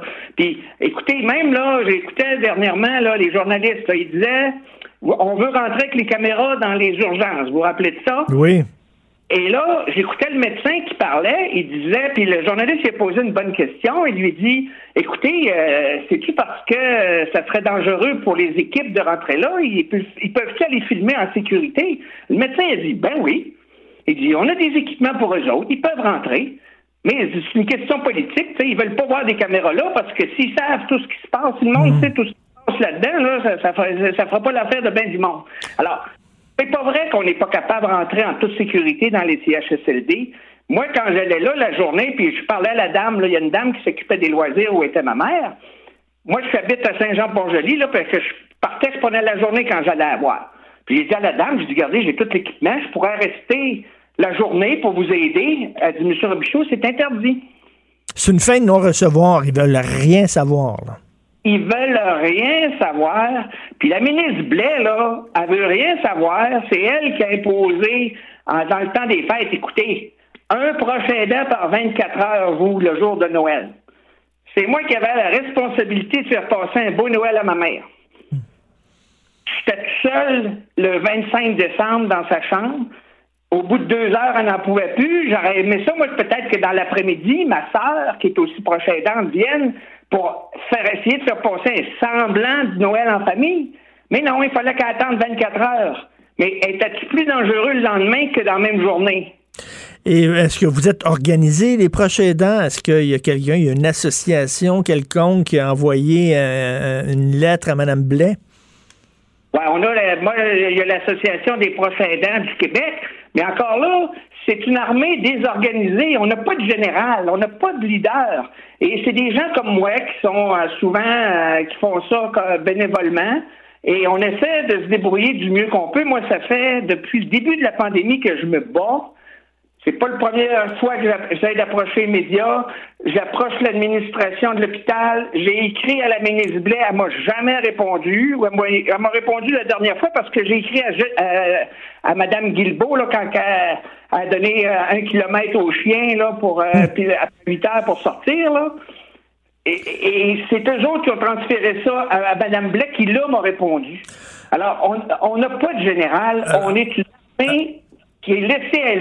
Ben, j'espère qu'il y a des gens qui nous écoutent parce qu'il y a des gens là, qui euh, se, battent pour avoir le droit d'aller manger au restaurant, pour avoir le droit d'aller voyager dans le sud. Vous, vous vous battez rien pour que les gens qui sont en fin de vie puissent avoir le droit de mourir entourés des leurs de voir des gens, les gens qui sont là, parce que l'isolement, euh, c'est vraiment épouvantable. Et comme vous dites, là, c'est un ennemi pour ces gens-là. Il me semble que c'est un droit pas mal plus fondamental que le droit d'aller manger puis le droit d'aller dans le Sud. J'invite les gens à lire votre texte aujourd'hui. Aucun vaccin n'existe pour tuer l'isolement. Et puis, euh, ben, bon courage, Monsieur Denis Robichaud. Merci d'avoir pris le temps de nous parler. Je vous remercie d'avoir pris le temps aussi de m'écouter. Merci. Denis Robichaud, donc euh, professeur de l'Université de TELUC. Martino. Ne ratez plus rien. Cette émission est aussi disponible en podcast dans la bibliothèque balado de l'application ou du site cul.radio. Gilles Proulx. Le où, quand, comment, qui, pourquoi ne s'applique pas sa ricanade? Parle, parle, parle, genre, genre, genre. Gilles Proulx. C'est ça qu'il manque tellement en matière de journalisme et d'information. Voici le commentaire de Gilles Proulx. Gilles, je ne comprends pas les Québécois. Les Québécois veulent rien savoir de la monarchie. Ils veulent rien savoir du multiculturalisme. Ils veulent défendre leur langue. Ils trouvent que Ottawa ne défend pas suffisamment leur langue, mais ils veulent pas se séparer. À un moment donné, quand tu es avec un conjoint qui veut rien savoir de toi, ben c'est par toi. Mais non, je l'aime. Je l'aime. Je l'aime comme peuple mêlé, c'est dur d'en trouver un comparable. Oui, 75% des Québécois veulent rien savoir de la reine. Alors, faudrait leur donner la reine du carnaval de Québec, peut-être qu'ils vont l'accepter. Celle-là va coûter moins cher quand même. Mais 75% d'entre eux ne savent même pas ce que c'est que la monarchie. Et euh, il y a quand même du nouveau dans ce sondage de Léger ce matin. C'est que 41% des non-francophones donc, là-dedans, il y a beaucoup de néos, je suppose, sont peut-être plus instruits que nous autres. Euh, ils sont pas attachés à la couronne, puis ils tiennent pas plus qu'il faut. Bravo, c'est encourageant pour ceux qui veulent abolir la monarchie. Mais encore une fois, faut rappeler que tout cela va euh, devoir passer par une consultation qui s'appelle les dix provinces qui s'appelle le Sénat au complet et il faudrait peut-être oublier ces discussions presque inutiles. OK, on va débarquer la reine, on va avoir une république. Bon. On a déjà des exemples nous-mêmes de gens qui se comportent comme des, des ambassadeurs gaspilleux ou des lieutenants-gouverneurs ou des gouverneurs tout court. Nos délégués, que ce soit à Los Angeles, euh, qui euh, se faisait deux payes puis deux jobs, la dame qui était là. Nos délégués à New York, euh, pour il y en a un qui est devant le tribunal actuellement, ou nos ambassadeurs qui se permettent à représenter le pays et qui ne connaissent pas ce que c'est que la limite des dépenses. Alors, il y a, il y a de l'homme, il y a de l'hommerie, hein. C'est des machines humaines. Alors, peut-être qu'on pourrait s'en débarrasser parce que ça permettrait au Canada d'être plus canadien, s'il veut être ainsi mais il hésite parce que c'est son antidote face à l'américanisation. Non, mais il faut que les Québécois tirent les conclusions à un moment donné qui s'imposent. Les Québécois ressemblent à un gars qui aime pas les hamburgers, il aime pas les cheeseburgers, il aime pas les frites, il aime pas le coke, mais il veut aller manger chez McDo. À un moment donné, là, si t'aimes pas monarchie, t'aimes pas multiculturaliste, t'aimes pas, euh, pas payer du rapport d'impôt, t'aimes pas, ben, tire-en les conclusions qui s'imposent, puis deviens souverainiste. Oui, mais ça, c'est trop compliqué pour lui parce que ça implique un effort. Il y a une rupture qui peut, pourrait lui faire mal de dire les démagogues autour de lui. Alors, c'est la façon, parce que entre deux référendums, nous autres, on est toujours pour la souveraineté. Il suffit qu'Ottawa ou le Canada anglais nous insulte, puis fin sont là, hop, 66% des Québécois sont prêts pour la souveraineté. Mais quand arrive le temps d'embarquer sur la glace, faire la bataille, Là, c'est une autre paire de culottes. Au cours des derniers jours, on a appris différents nouveaux mots euh, qui sont rentrés dans notre langage quotidien. Coronavirus, présentiel, et là, c'est variant. Oui, le variant essaie de m'expliquer, pourquoi pas dire le troisième microbe qui est encore plus fort. Et le goût n'est pas incontable pour rien. Il essayait de professionnellement, on le sait que c'est incontable. Alors, il nous dit de sortir nos calculatrices, deux personnes avec deux enfants, ça fait quatre au restaurant. Et puis pourquoi pas, t'as ton voisin d'en face que t'aimes bien, bien que sa femme, ses deux enfants, oups, on est rendu vite autour de la table. Tout un micmac, encore une fois, à calculer pour les restaurateurs qui se meurent.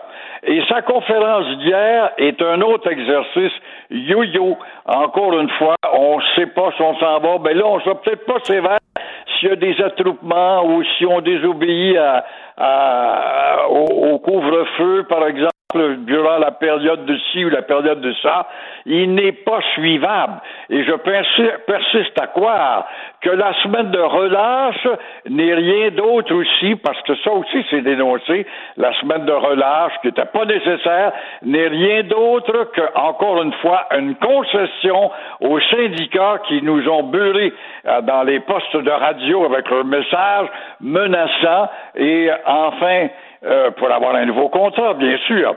Mais à l'heure de la nouvelle peur, comme tu dis, c'est l'arrivée des nouveaux variants qui vont dans notre euh, nouveau vocabulaire auquel on devra s'habituer. Mais là, tous les experts disent que c'est très dangereux de déconfiner parce que la situation va pas aussi bien que ça. François Legault, il sait que les gens sont tannés, il sait que les gens sont écœurés, il veut euh, les avoir de leur bord. Fait qu'il leur a offert un déconfinement, mais les experts disent que c'était pas la bonne affaire. On aurait dû continuer à tirer la ceinture, mais les gens sont tannés. Ouais, tout le temps pour l'art de plaire et pas trop déplaire. Mhm. Alors, il croit qu'il a un leadership. Je regrette, mais François Legault ne s'avère pas un premier ministre avec un leadership. Un premier ministre avec un leadership, on en a eu deux. On a eu Lucien Bouchard, puis on a eu euh, René Lévesque quand c'était le temps, quand il a baissé le salaire de ses amis professeurs, notamment. Fallait le faire. Mais là, ça ressemble à tous les autres partis politiques qui ont été au pouvoir. Toujours la peur, les sondages, qu'est-ce que ça va dire? Avant d'agir, on pas pour adopter telle politique.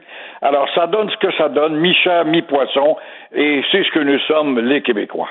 Je pense qu'il y avait peur en disant, si on continue de dire... Euh, on, continue de confiner. Il y avait peur qu'il y avait trop d'actes, il y aurait eu trop d'actes de désobéissance civile. Peut-être qu'il n'y a pas assez de police pour surveiller, je ne sais pas. Euh, je t'en ai parlé dans les, les chroniques précédentes, l'exemple du pont Champlain, où moi, la nuit, je me lève puis je regarde sur le pont Champlain que j'ai en pleine face.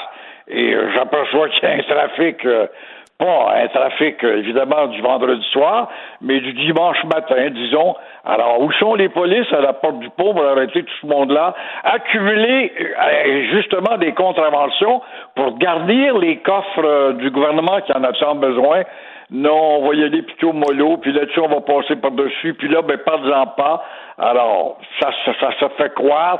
Puis il nous a félicité, moi je suis tanné de le dire, j'aimerais ça vous dire, il passe son temps dans ses conférences, j'aimerais ça vous dire, j'aimerais ça vous dire que vous avez été bon, vous avez été fin durant la période de confinement. Ben ouais, on a obéi parce qu'on est un peu obéissant, mais on a notre lot de désobéissants qui est un peu plus haut comme taux de l'ensemble d'autres nations parce que plus indisciplinés.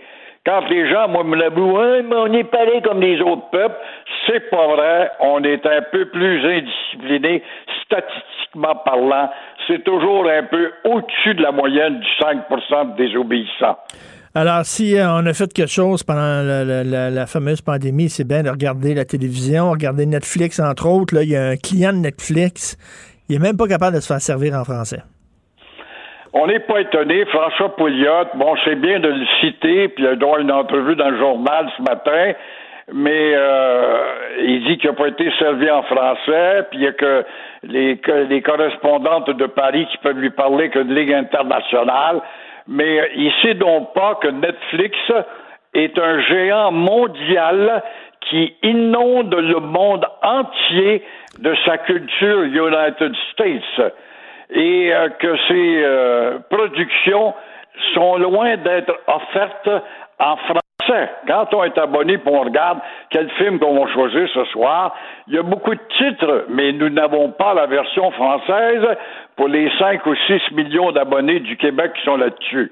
Alors, on se fout du territoire, c'est une multinationale, alors on se fout bien du petit Québec qui peut se lamenter au chapitre des sous- sous-titrages. Je sais pas si tu regardes Netflix de temps à autre, mais les sous-titrages sont en joual ou sont en mauvais français très, très, très fréquemment dans un français boiteux.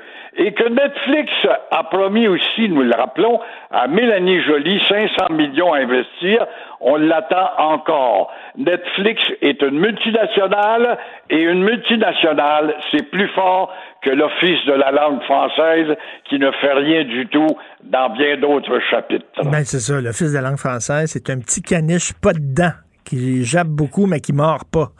Merci. Très belle image, effectivement. Merci, Gilles. Bonne journée. On se reparle demain. À demain.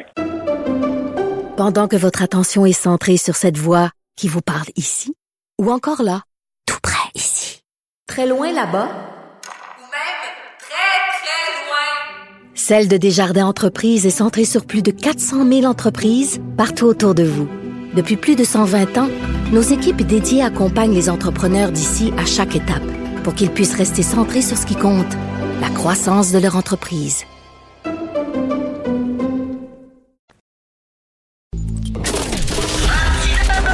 Martino, souvent imité, mais jamais égalé. Vous écoutez Martino.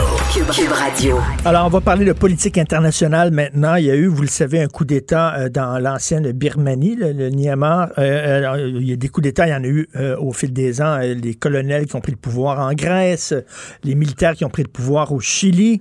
Et là, c'est dans l'ancienne Birmanie. Nous allons en parler avec une citoyenne euh, birmane qui vit là-bas, euh, qui habite à Rangoon. Bonjour, madame. Bonjour. Euh, vous tenez à garder l'anonymat. Pourquoi est-ce que vous craignez des représailles? Euh, bah, bien parce que la situation n'est pas stable et je crains quand même que si je euh, si mon nom se révélait, ça pourrait porter euh, des problèmes de sécurité pour ma famille et moi-même. Ah oui, alors qu'est-ce qui s'est passé exactement là? Ce, ce sont les militaires qui sont en, en- en contrôle du pays? Oui, c'est ça. Donc, euh, ce qui s'est passé lundi matin à l'aube, c'est que les militaires ont pris le pouvoir à Netidan, c'est-à-dire le capital de la Birmanie, et euh, ils ont coupé toutes les lignes de communication euh, et aussi la ligne télé. Donc, euh, on n'a pas. Pardon, excusez-moi, on entend, on entend euh, très mal. Je ne sais pas, est-ce que vous pouvez peut-être changer le... le- Allô? Oui, parfait, merci. Vous m'entendez? Oui, là, c'est bien, Vous parfait. m'entendez? D'accord. Donc, euh, euh, où est-ce que je dois répéter? Euh, recommencez, s'il vous plaît. Recommencer, d'accord, com- complètement. Alors, donc, ce qui s'est passé lundi matin à l'aube, c'est que le militaire a pris le pouvoir à Népidon, c'est-à-dire notre capitale pour l'instant, et euh, ils ont coupé les lignes de communication, la télé, mais ils n'ont pas coupé l'électricité. Donc, on a perdu notre accès à, avec le monde extérieur pendant des heures, environ six heures. Mais après six heures de coupure, on a pu regagner notre accès à l'Internet. Et c'est à ce moment-là qu'on a, qu'on a comment dire, trouvé que, euh, en effet, c'est l'armée qui a pris la le pouvoir. Et est-ce que vous voyez quoi, des, des tanks dans la rue, des militaires dans la rue? Personnellement, moi, dans la rue, euh, on voit que quelques voitures de police qui patrouillent, mais euh, c'est tout. Quoi. Pour l'instant, euh, les gens se, euh, comment dire, se comportent un peu très normal, mais c'est évident que tout a changé. Qu'est-ce qu'on qu'est-ce qu'on reprochait à la présidente de Birmanie, le Aung San Suu Kyi? Qu'est-ce qu'on lui reprochait? Reprocher, c'est-à-dire euh, aujourd'hui, ils ont annoncé que, euh, euh, c'est-à-dire le président et le, la conseillère, ils vont être, comment dire, intentés par la loi sous des prétences qu'ils ont trahi le pays, le gouvernement et tout. Donc là, ils ont ils ont mis ça légalement euh, au peuple. Et là, est-ce qu'il y a des emprisonnements euh, est-ce qu'on emprisonne des gens? Est-ce qu'il y a des gens qui craignent parce Oui. qu'ils étaient, je sais pas, dans l'opposition euh, ou alors ils étaient près du gouvernement et ils ont peur d'être emprisonnés? Est-ce qu'il y a des empri- euh, on envoie des gens en prison de façon arbitraire? Euh, D'après ce que je peux vous dire, c'est que euh, il y a quelques civils citoyens qui ont été pris dans leur maison juste parce que euh, ils ont comment dire, qui- qu'ils ont porté leur voix très publiquement contre ce gouvernement. Et euh, il y a- des politiciens, il y a aussi des écrivains qui ont été pris et on n'a toujours pas de nouvelles sur leur euh, état, comment dire, on ne sait même pas où ils sont. Voilà. Et euh, là, Aung San Suu Kyi, là, qui est une personne euh, très connue, il y a eu un film même euh, réalisé par le, le grand cinéaste français Luc Besson. On l'a pour pour les uns, elle est une sainte, c'est une femme qui euh, euh, milite pour les, les libertés, les droits de la personne, mais pour d'autres, au contraire, c'est quelqu'un qui a, qui a qui a accepté des crimes horribles contre des minorités du pays. Vous en pensez quoi de cette dame-là? Moi, ce que je peux vous dire, c'est que euh, les médias orientaux ont vraiment publié des articles, euh, comment dire, de euh, seulement de d'une côté. C'est que elle n'a vraiment pas vraiment été au pouvoir, même si elle était conseillère de notre pays. C'était toujours le militaire qui avait le pouvoir derrière. Derrière leur- elle. tous leurs mouvements. Mais elle, défendait, elle défendait les militaires quand même. alors qu'elle n'avait pas le choix. Parce que si elle n'avait pas, elle ne les avait pas défendus, je pense que le coup serait venu un peu plus tôt comme, que maintenant. Est-ce que vous craignez qu'il y a des, qu'il y a des crimes, qu'on se débarrasse des opposants euh, au, au régime militaire, euh, qu'il y a des arrestations arbitraires, euh, que ce soit une forme de dictature qui s'installe dans votre pays? Ben, pour l'instant, c'est pas au, voilà, c'est pas violent. C'est qu'ils prennent les gens, mais c'est, ça reste quand même un peu, euh, c'est pas vraiment civilisé, mais vous voyez, c'est, ils sont venus, ils viennent et ils demandent que les gens leur suivent et ils- ils leur prennent, prennent avec leur voiture et c'est tout. Voilà. Mais vos libertés actuellement sont restreintes. Oui. Et donc, euh, vous, euh, ça doit pas vraiment, ça doit être une situation assez, assez angoissante, assez inquiétante là, que vous vivez. on est très bouleversés pour l'instant et on a essayé de montrer notre mécontentement sur les, les so- sur, euh, la, le réseau social, Facebook, Twitter.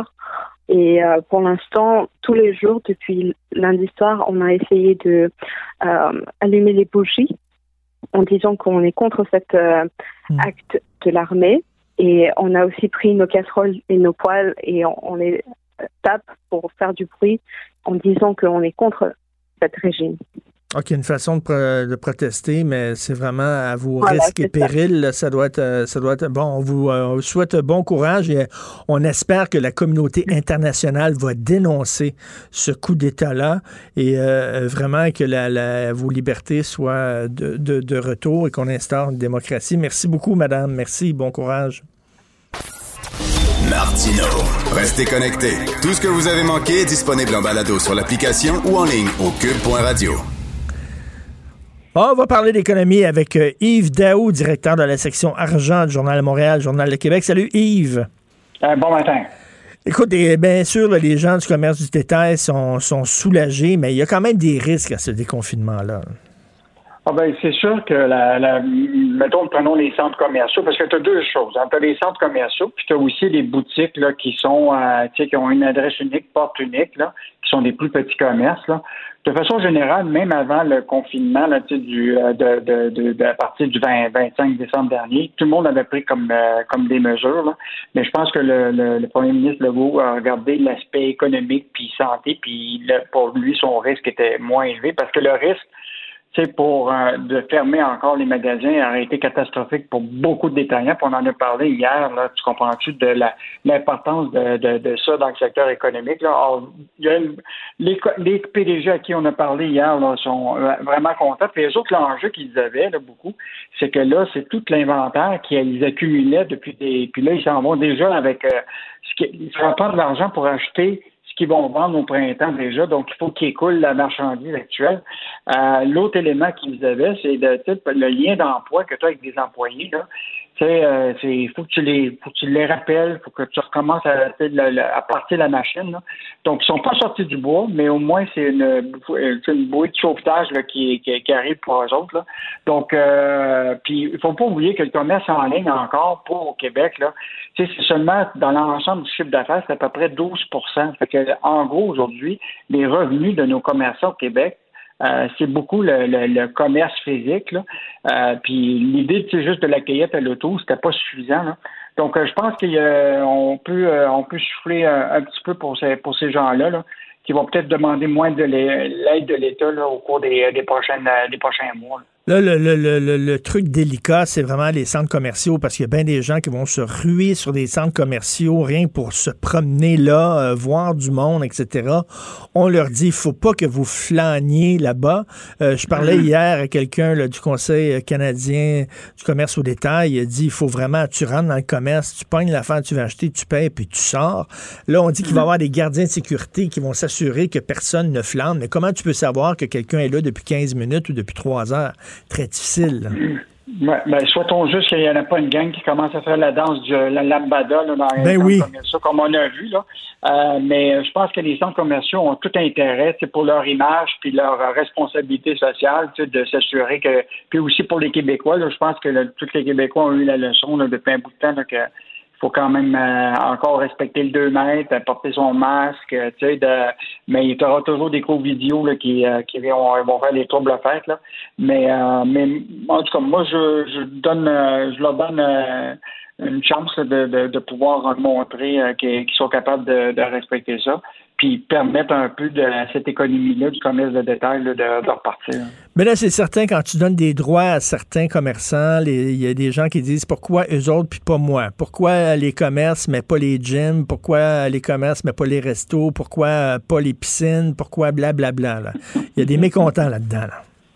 Ah, mais c'est sûr que faire la, des, partitions, là, mais c'est sûr dans le cas du commerce de détail qui, là, est pas juste dans les zones rouges, c'est l'en- l'ensemble du, du Québec, là, pour les biens non essentiels, là, euh, y compris les grandes surfaces, là, tu tu te rappelles les Costco de ce monde, puis euh, moi, tu avais mis des, des espèces de rubans pour les affaires qui étaient non essentielles, là, tu vas pouvoir euh, les, les, les acheter.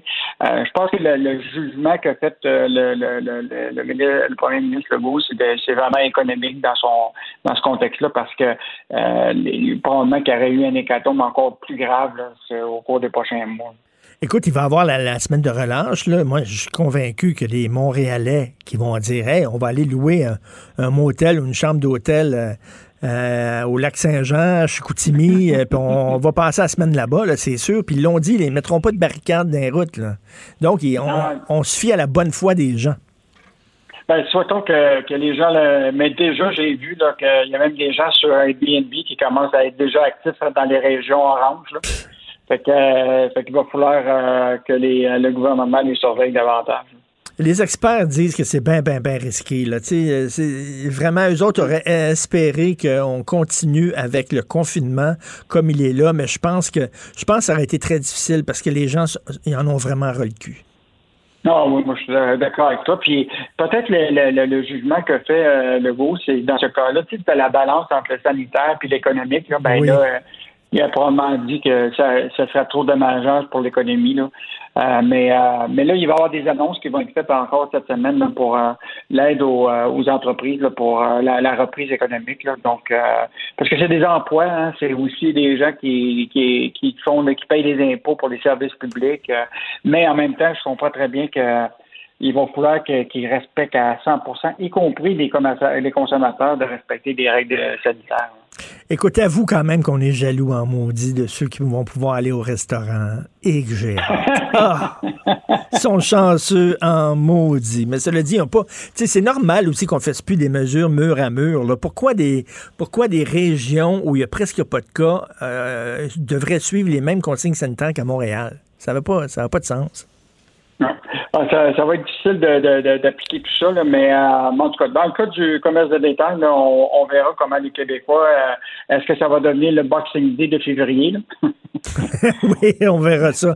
Euh, On Netf- verra ça. Netflix, il y a un client de Netflix qui est incapable d'obtenir un service en français.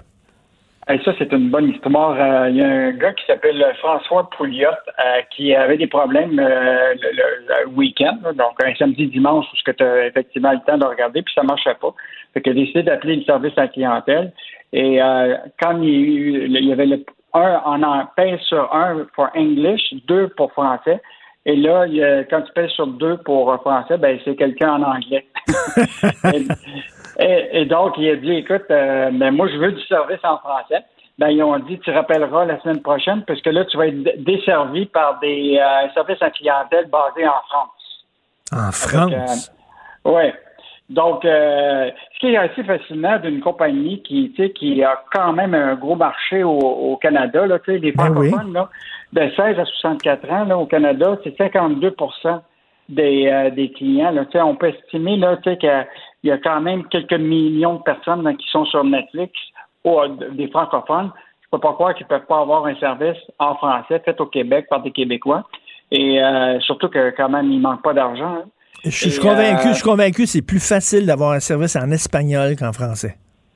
Ah, moi, je, Je- je, Puis, tu sais, c'est une entreprise qui reste encore un Netflix là, un peu opaque. Là. Tu sais, tu te rappelles, il y avait, des, il y avait promis euh, en 2017 là, d'investir 500 millions en contenu canadien au cours des, des prochaines années. Là.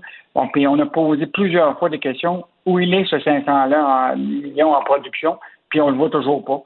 Fait que euh, donc euh, service à la clientèle qui qui est pas certain. Ils ont augmenté les prix aussi récemment pour euh, les- puis les gens. Puis l'autre affaire, c'est que en plus euh, la production euh, audiovisuelle, l'investissement, on, on le voit pas très, très bien. Donc euh, ces géants du web là, là, malheureusement, oui. ils ont ils, ils profitent toujours. euh, ils ont la patinoire pas, pas mal libre. Écoute, même pas un service à clientèle comme, euh, je sais pas, au Nouveau-Brunswick, comme la plupart des, euh, des, des- des- des entreprises. Si souvent tu appelles au service à à clientèle, la personne qui te répond elle a un super gros accent acadien, a, a vraiment à trancher au couteau, puis tu le sais que tu es au Nouveau-Brunswick, là. Euh, mais eux autres, même pas en France. Oui, c'est ça qu'ils nous ont dit. Puis, euh, mais euh, le week-end, malheureusement, les euh, francophones, ils sont pas là. Il n'y a pas de français, c'est des en anglais, puis tu te fais répondre. Bon, ben, écoute, c'est le fun. Hey, Jeff Bezos, ça, ça m'inquiète. Jeff Bezos, qui est plus le grand patron d'Amazon, mais qu- qu'est-ce qu'il va faire pour gagner sa vie? Eh ben, écoute, euh, sais-tu quoi? Ben, tu sais que juste pour ton, ta, ta fin de, de- pour ta, ta propre gouverne, là, il vaut plus que 200 milliards. Fait que- fait que, mettons là, que je, on n'a pas vraiment d'in- d'inquiétude pour, pour, pour lui. Là. Euh, puis il est quand même l'homme le plus riche au, au, au monde. Là. Puis quand tu regardes les, euh, les, les, revenus qu'ils ont fait là, au cours des derniers, c'est là, il cède la, dans le fond, dans le fond, il veut pas être des opérations. Il va donner président du conseil, mais il va avoir quand même son nez sur, euh, sur, tout ça. Puis il est parti de toutes sortes de business nouvelles. Là, sais, euh, il est parti une affaire au niveau de, de, de dans l'espace.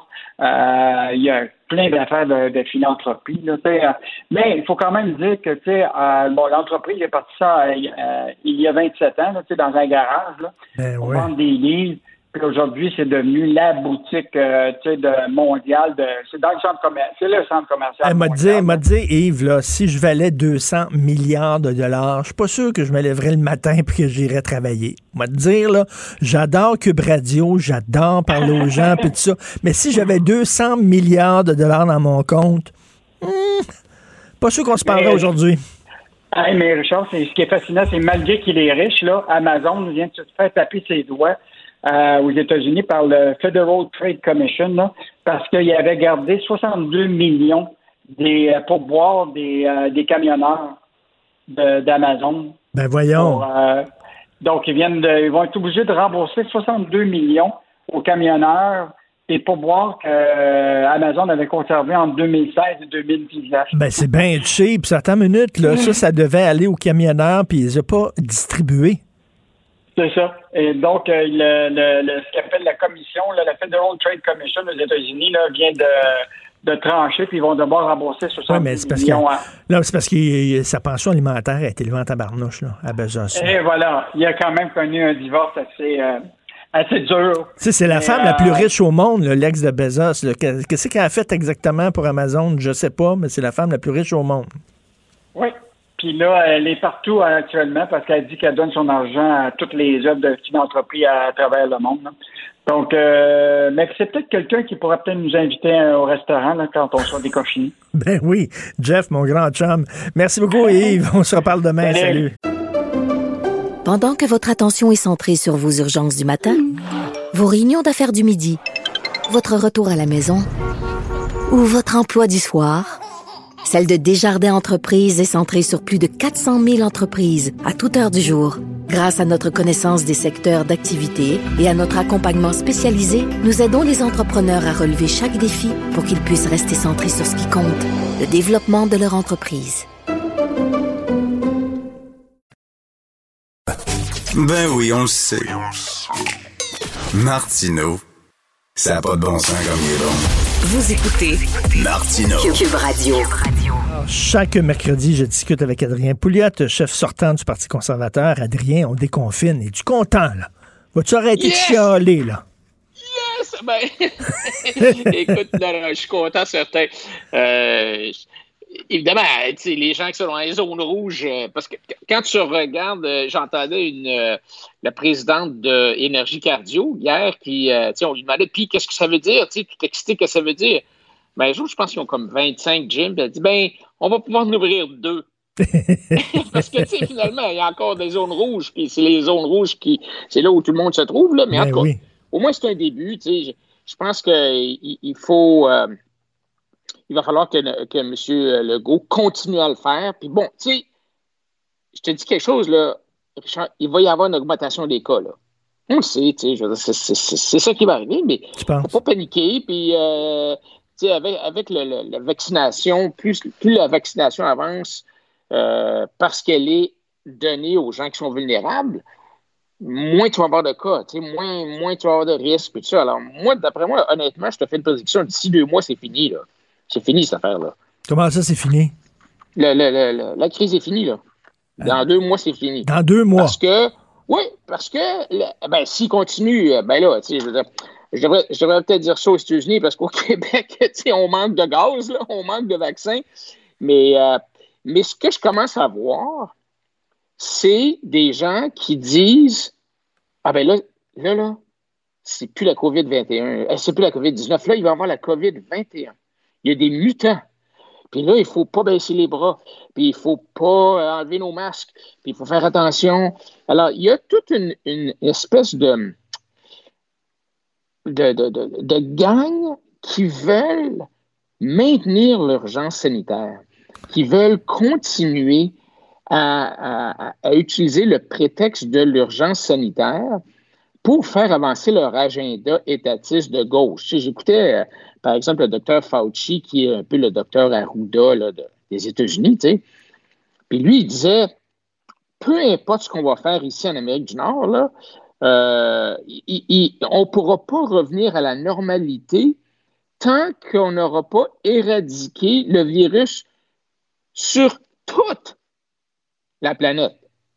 Et là, ça n'a pas d'allure. Là. Là, Alors, il y a des- euh, il y a regarde, on- des gens, là, la gauche, ils aiment ça, la pandémie, parce que ça leur donne le prétexte euh, de, de- de continuer leur, leur agenda, qui est un agenda d'égalisation de la richesse, euh, de- d'interventionnisme, de, de contrôle, euh, de, gouvernement enligné, euh, contrôlant, euh, tout, tout, tout ensemble. là. Alors, moi, je pense que c'est pas, on- n'est pas sorti du bois, là, même Là, là, je si suis les s'améliorent partout. Là. Là, je suis d'accord avec toi, c'est que c'est bien rare que tu donnes des pouvoirs à l'État et qu'à un moment donné, l'État dit correct, là, on, va te les remettre, ces pouvoirs-là. On les veut plus. Habituellement, euh, on a donné des pouvoirs spéciaux à l'État parce que la situation était exceptionnelle, mais euh, une fois sorti de là, il va falloir que l'État reprenne euh, son poids original avant la pandémie. Ben, je te rappellerai euh, que la première loi de l'impôt, ça s'appelait la loi temporaire sur les impôts. C'était pour financer la, je pense, la première ou la deuxième guerre mondiale. Bon, ben, tu sais, alors, tu as absolument raison. La machine, elle veut jamais reculer. Elle adore le pouvoir. Puis, tu sais, c'est une combinaison de, de- de facteurs. Tu as les politiciens. Plus l'État est gros, plus ils sont importants. Tu as la bureaucratie plus les politiciens sont importants, plus l'État devient gros, puis eux autres, c'est bon parce que ça fait plus de- d'employés, ça fait plus de cotisations syndicales, ça fait des plus gros bureaux, des plus gros salaires, bon, blablabla. Et, et tu as les groupes de pression qui bénéficient de l'intervention de l'État, les syndicats, les, les, euh, le Collège des médecins, en tout cas, un paquet de monde qui bénéficient des petits monopoles, puis des petits bonbons, puis des petites protections, puis euh, de, de- de- de- qui sont- alors, alors donc, tu as absolument raison. Je pense que ça se peut que l'État rapetisse un petit peu après la crise, mais jamais pour revenir où il était avant. Et là, à la prochaine crise, la crise suivante, ça va être une autre opportunité de grossir la machine. Non, parce ça, on va dire, euh, on va dire, il va falloir se préparer pour la prochaine crise, là. parce qu'il va en avoir une autre pandémie après celle-là, même si elle n'est pas là. Donc, il faut que l'État ait un nouveau département de ci, puis des nouveaux fonctionnaires de ça, puis des patentes, ça. On le voit venir, là. Écoute, peux-tu croire que la CSQ s'est donné un mandat de grève en pleine pandémie? Peux-tu croire ça, toi? Oui, non, ça, c'est. C'est- triste un peu, tu sais, c'est d'un corporatisme crasse euh, de- de- d'utiliser, la, de, de prendre la, popula- la population en, en otage pour faire ça. Et, et c'est un peu parce qu'ils ont un monopole, tu sais, c'est sûr que dans, dans, dans le privé, euh, tu peux, tu, tu pourras pas faire ça. Mais, mais tu sais, je reviens sur, sur la question du grand, le, le- le grand reset, là, la grande remise à zéro, euh, qui est avancée par, euh, entre autres, ben, Klaus Schwab, qui, était, qui est le, le fondateur puis le président exécutif du Forum économique mondial, qui disait que la crise du COVID, il faut, c'est une opportunité. Les autres, ils voient ça comme une opportunité pour créer le genre de changement puis de choix politiques qui vont mettre les économies sur la voie d'un avenir plus juste. Ben ça, on sait ce que ça veut dire, un avenir plus juste, là. Ça, c'est du langage là, de Françoise David, là, puis de Gabriel Nadeau-Dubois, là. C'est, du socialisme. Alors, ne nous surprenons pas. Attends, là, si, là, là, euh, tu tombes-tu dans la théorie du complot? Tu es en train de dire qu'il y a des Non, gens non, qui non, profitent de la pandémie pour établir le socialisme sur Terre. OK, ben, je suis content que tu... Moi, je suis pas un conspirationniste dans le sens où, tu sais, je pense pas que le virus a été inventé par Bill Gates, là, pour, contrôler la planète, là. Non, le virus existe, euh, puis euh, c'est une vraie... Il y a vraiment des gens qui meurent, puis tout ça. Mais ce que je te dis, c'est que la gauche, là, ils sont smart, ils sont intelligents, ils voient les opportunités. Puis là, ils ont vu une opportunité fantastique de, de saisir le, le- moment et de, de, de, faire une espèce de campagne de propagande politique qui est enveloppée un peu sous le, qui se sont drapés sous le manteau de l'inévitabilité. Ah, il faut absolument faire ça, on peut pas, il faut absolument qu'on intervienne, tout ça. Mais comme tu dis, une fois que c'est rentré dans la tête du monde que c'est comme ça, ben, on vient pas, c'est pour ça qu'on parle de la nouvelle normalité. Je voyais euh, tu sais, le, le chroniqueur euh, Mario Girard dans la presse aujourd'hui parler de ça puis dire que tous les experts aujourd'hui là, euh, dans- qui ont des chroniques à la radio comme à- sur ton émission, là, ben, il, il faut qu'ils parlent de la nouvelle normalité. Là, Tu sais, c'est sur toutes les lèvres des observateurs, puis les sociologues, puis les philosophes, puis les experts, puis les, les- les spécialistes, puis tout ça. On parle toujours de nouvelle normalité. Ben non. J'en veux pas, moi, de la nouvelle normalité. Pas ça que je veux, là. Moi, je veux- l'ancienne. L'ancienne la- norma- la- non, mais attends, j'ai des, euh, des mauvaises nouvelles euh, pour toi, Adrien, des mauvaises nouvelles pour toi, parce qu'une fois la pandémie terminée, là, c'est les écolos qui vont dire, regardez, oh, vous êtes serrés les coudes, euh, on a, on a dépensé beaucoup d'argent, on a adopté des mesures restrictives pour lutter contre la pandémie. Maintenant, il faut faire la même chose pour lutter contre le réchauffement planétaire. Oui, et puis, euh, tu sais, toutes les, tous les gens là, qui sont dans euh, des adeptes là, de, de la de la restriction volontaire, là, de de, de, de, de pas, de pas dépenser, de, Oui. on, on devrait vivre dans des cavernes, là, ben, c'est ça. C'est cette, gang-là qui, qui veulent qui veulent nous dire finalement comment vivre, comment est-ce qu'on devrait vivre nos vies. Bon, oui, il y a eu une pandémie, il y a eu une crise, il y a eu des gens qui sont morts, il n'y a pas de doute, là, mais à un certain point, grâce à l'unité collective qu'on va atteindre à cause du vaccin, ou peut-être aussi, en tout cas, au moins à cause du vaccin, ben, on, va, on va revenir à la normale. Ce n'est pas la première épidémie qu'on a. Là. Je veux dire, la H1N1, la H... tu sais, il y en a eu plein, là, la MERS, euh, il y en a eu plein, puis finalement, on est capable de revenir à la normale. Et il y a même, Alors, il y a même eu- laisser, on, euh, on a même dû apprendre à vivre avec le sida. hein, il n'y a pas de vaccin. On a même dû apprendre à vivre avec certaines formes d'influenza qui sont particulièrement euh, euh, dangereuses. Écoute, en terminant, je veux, je veux terminer sur une bonne nouvelle avec toi. Ah, ben, ça, comme ça. ben. OK. Parce que le gouvernement du Québec avait mis sur pied un système informatique pour révolutionner le réseau de santé. ça, ça a coûté 2 milliards. On s'est fourré. C'était la mauvaise technologie. Mais là, la bonne nouvelle, c'est que là, on va recommencer à zéro. Là, ça va coûter 3 milliards, mais cette fois-là, ça va marcher. Ça va Hey, marcher. cette fois-là, on l'a, là. On l'a, là. l'a. Là. C'est- vraiment. euh, pas, c'est pas étonnant que la population soit cynique. tu dire, vois l'argent garoché aux poubelles. C'est quand même, c'est pas des petits montants. là, on parle de milliards de dollars. Puis là, je blâme pas François Legault. C'est- c'est- c'est c'est 40 ans de, de, de, de gestion gouvernementale. Et as-tu remarqué, il n'y a personne qui va être mis à la porte. là. hein?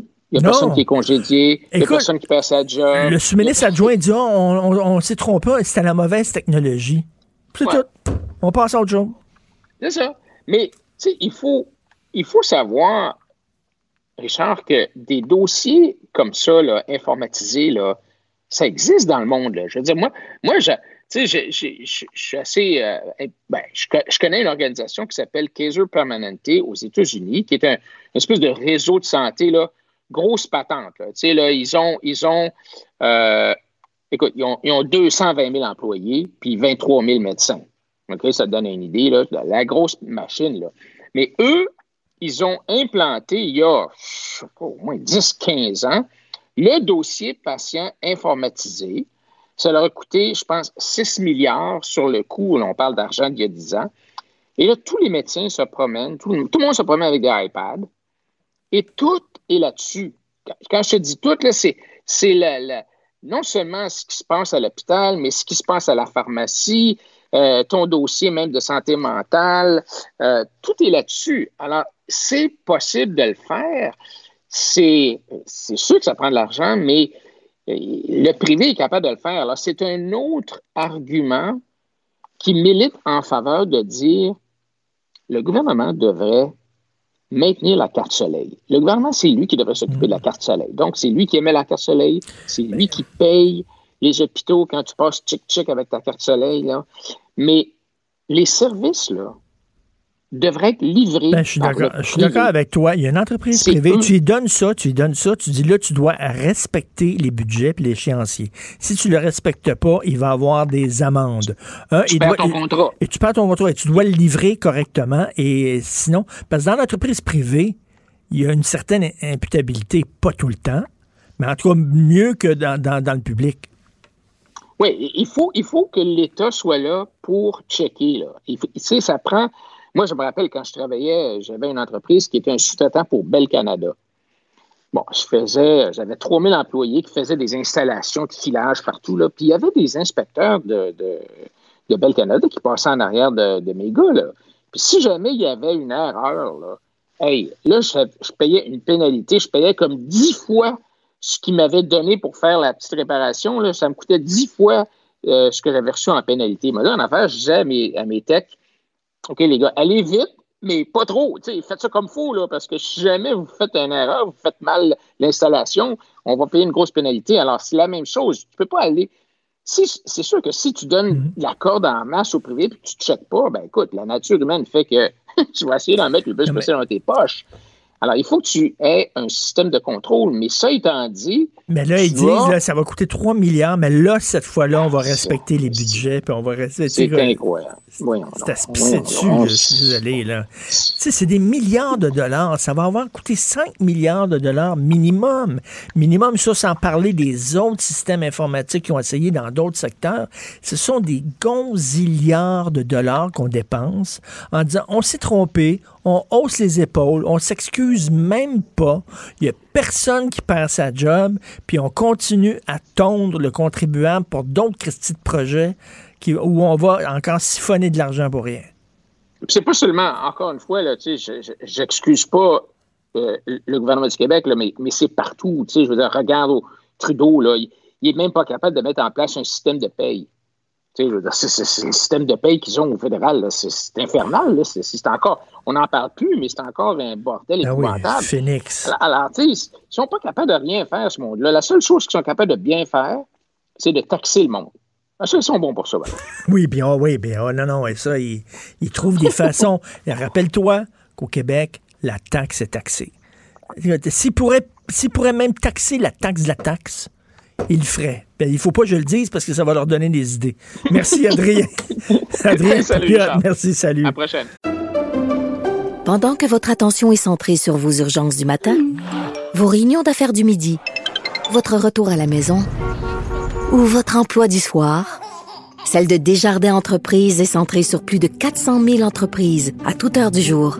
Grâce à notre connaissance des secteurs d'activité et à notre accompagnement spécialisé, nous aidons les entrepreneurs à relever chaque défi pour qu'ils puissent rester centrés sur ce qui compte, le développement de leur entreprise.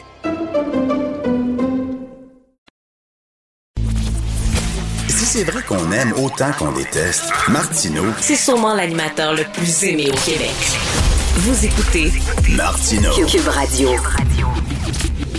Le, le commentaire de Mathieu Boccoté, dépensé pas comme les autres. Mon cher Mathieu, je sais que tu aimes le Québec, tu adores le Québec, mais vraiment, sois franc, les Québécois sont durs à suivre en maudit. Je- je- un exemple. Tu demandes aux Québécois, est-ce que vous aimez la monarchie? Ils vont dire non. Est-ce que vous aimez le multiculturalisme? Ils vont dire non. Est-ce que vous aimez la façon dont Ottawa défend la langue française? Ils vont dire non.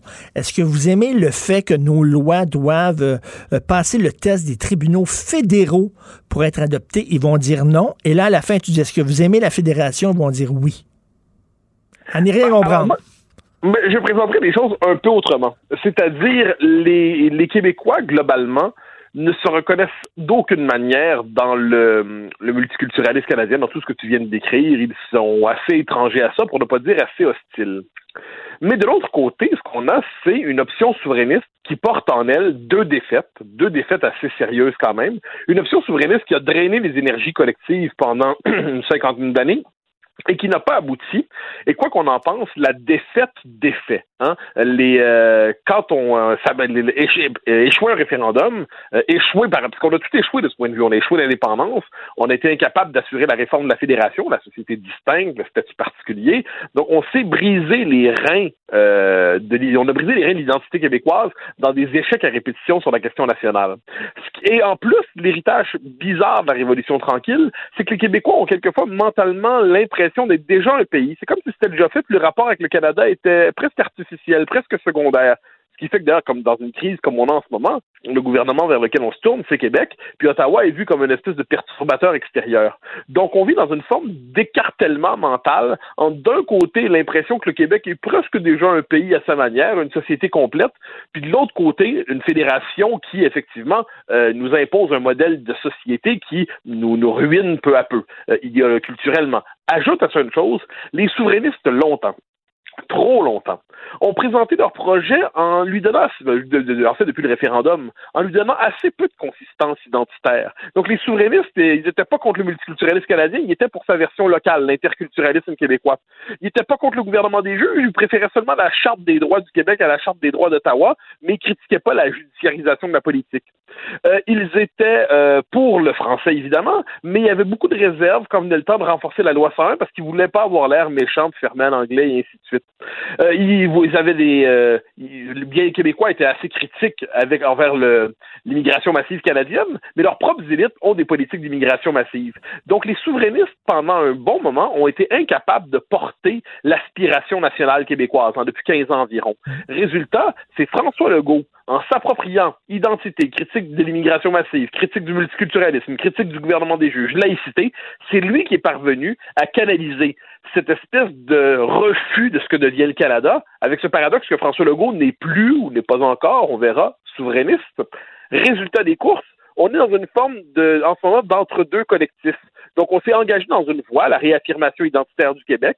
On s'est engagé dans une voie, le refus du multiculturalisme canadien, mais on refuse d'aller jusqu'au bout, en partie parce qu'on porte encore l'échec de la souveraineté et en partie parce que les souverainistes eux-mêmes ne sont pas toujours à la hauteur de leur projet.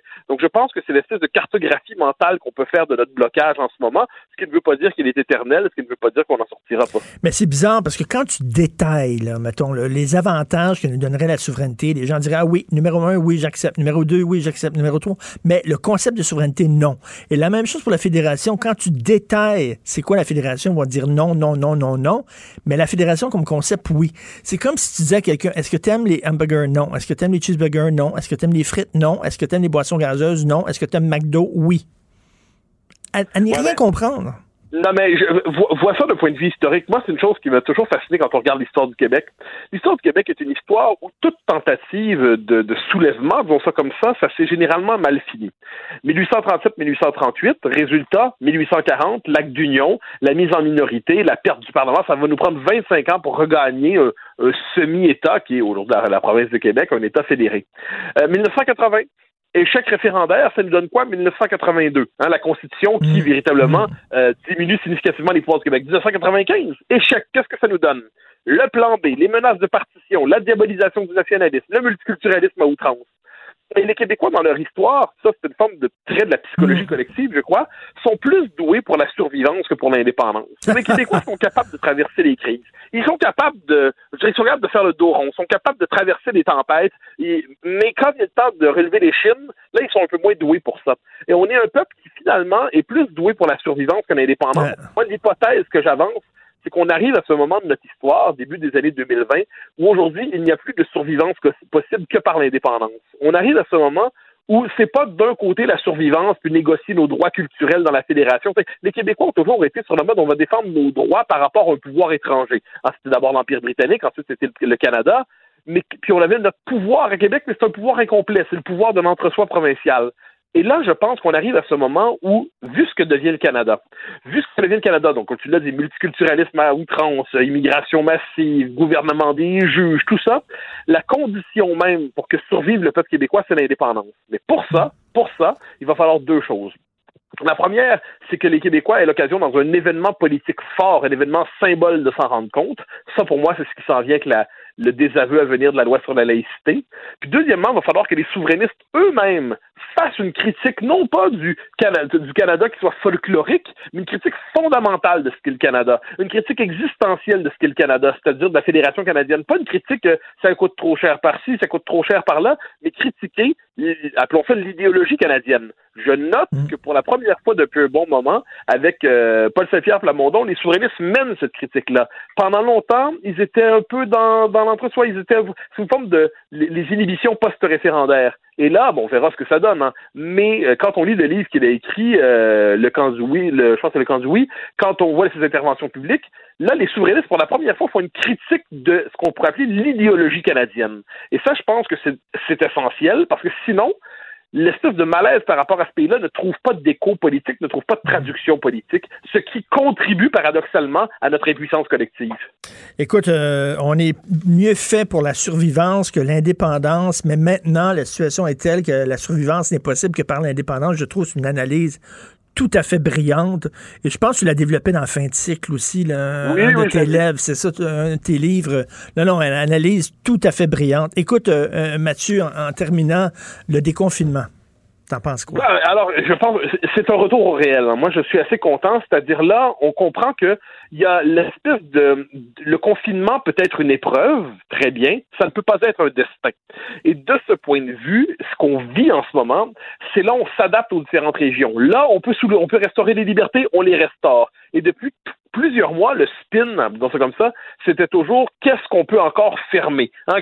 Hmm. Qu'est-ce qu'on peut fermer? C'est quoi la prochaine chose à fermer? Là, ce nouveau spin, entre guillemets, nouveau récit médiatique qui s'installe, c'est qu'est-ce qu'on peut rouvrir?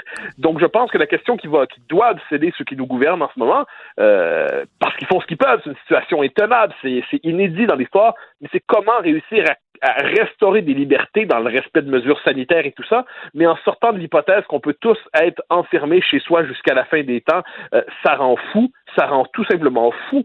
Euh, je pense qu'il faut être capable de... Donc hier, c'est un premier pas vers ce que j'appelle deux choses. C'est un, déconfinement étapiste avec en plus un couvre-feu asymétrique. Hein. Le vocabulaire constitutionnel nous permet de nommer notre situation. Donc étape par étape, on va rechercher à voir qu'est-ce qu'on peut faire pour être capable de restaurer progressivement les libertés, tout en sachant qu'il n'y aura pas un grand soir immédiat de la libération. C'est une opération très délicate. Je ne sais pas si tu as déjà joué quand tu étais petit au jeu Opération. Tu devais avec des pinces aller chercher des petits objets dans un trou, et si tu touchais le bord du trou, ça faisait hein. Et là, ah c'est ça qu'il faut faire. C'est très difficile. Ah, mais je suis absolument d'accord. C'est que là, on est dans un moment très particulier où les, on ne peut pas se permettre de faire des gaffes qui feraient remonter la fameuse courbe, hein, la, la, courbe à aplatir, la courbe qui remonte, mais on ne peut pas non plus considérer qu'on peut reconfiner à répétition. C'est pas possible. À un moment donné, le prix à payer pour le confinement, à partir d'un certain seuil, devient considérable. Donc, on, je pense qu'on est sur le mode de l'adaptation pour traverser les prochains mois, peut-être les prochaines années, qui sont ou à tout moins, sinon sous le signe de la pandémie, à tout moins les restes de la pandémie, adapter la société pour qu'on puisse retrouver par ailleurs des contacts humains qui ne sont pas non. Moi, quand on dit des contacts sociaux non essentiels, je commence à devenir fou. Je veux dire, donné, le propre de la vie, c'est des contacts humains. Alors, il faut hmm. trouver le moyen de restaurer la possibilité de se voir. On aura une période de grâce cet été. Toute la question est de savoir comment on serait capable de poursuivre à l'automne sans que l'été ne soit qu'une qu'une grâce euh, temporaire. Tout à fait. La bonne nouvelle, c'est que les librairies vont rouvrir. Alors, si vous êtes, si, enfin, enfin, bouquiné, mon Dieu, ça fait partie de ma vie. Et ceux qui ont aimé l'analyse, justement, de, de Mathieu sur la situation au Québec, ben, allez vous procurer fin de cycle, un de ses ouvrages. Merci beaucoup, Mathieu. À demain. Bonne journée, bye bye. Pendant que votre attention est centrée sur cette voix qui vous parle ici, ou encore là, tout près ici, très loin là-bas, Celle de Desjardins Entreprises est centrée sur plus de 400 000 entreprises partout autour de vous. Depuis plus de 120 ans, nos équipes dédiées accompagnent les entrepreneurs d'ici à chaque étape pour qu'ils puissent rester centrés sur ce qui compte, la croissance de leur entreprise.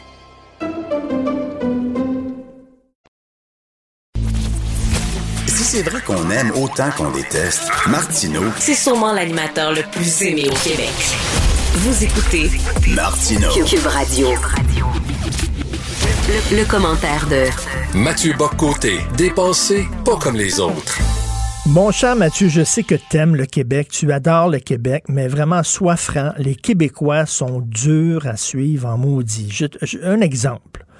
tu demandes aux Québécois, est-ce que vous aimez la monarchie? Ils vont dire non. Est-ce que vous aimez le multiculturalisme? Ils vont dire non. Est-ce que vous aimez la façon dont Ottawa défend la langue française? Ils vont dire non. Est-ce que vous aimez le fait que nos lois doivent euh, passer le test des tribunaux fédéraux pour être adoptées? Ils vont dire non. Et là, à la fin, tu dis, est-ce que vous aimez la fédération? Ils vont dire oui. À n'y rien comprendre. Mais je présenterai des choses un peu autrement. C'est-à-dire, les, les Québécois, globalement, ne se reconnaissent d'aucune manière dans le, multiculturalisme canadien, dans tout ce que tu viens de décrire. Ils sont assez étrangers à ça, pour ne pas dire assez hostiles. Mais de l'autre côté, ce qu'on a, c'est une option souverainiste qui porte en elle deux défaites, deux défaites assez sérieuses quand même. Une option souverainiste qui a drainé les énergies collectives pendant une cinquantaine d'années, et qui n'a pas abouti. Et quoi qu'on en pense, la défaite des faits. Hein, euh, quand on euh, échouer un référendum, euh, échouer par, parce qu'on a tout échoué de ce point de vue. On a échoué l'indépendance, on a été incapable d'assurer la réforme de la fédération, la société distincte, le statut particulier. Donc on s'est euh, brisé les reins de l'identité québécoise dans des échecs à répétition sur la question nationale. Et en plus, l'héritage bizarre de la Révolution tranquille, c'est que les Québécois ont quelquefois mentalement l'impression d'être déjà un pays. C'est comme si c'était déjà fait, puis le rapport avec le Canada était presque artificiel, presque secondaire.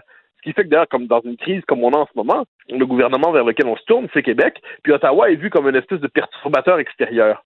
Donc on vit dans une forme d'écartèlement mental entre d'un côté l'impression que le Québec est presque déjà un pays à sa manière, une société complète, puis de l'autre côté une fédération qui effectivement euh, nous impose un modèle de société qui nous, nous ruine peu à peu, euh, culturellement. Ajoute à ça une chose, les souverainistes longtemps trop longtemps, ont présenté leur projet en lui donnant, en fait depuis le référendum, en lui donnant assez peu de consistance identitaire. Donc les souverainistes, ils n'étaient pas contre le multiculturalisme canadien, ils étaient pour sa version locale, l'interculturalisme québécois. Ils n'étaient pas contre le gouvernement des juges, ils préféraient seulement la Charte des droits du Québec à la Charte des droits d'Ottawa, mais ils critiquaient pas la judiciarisation de la politique.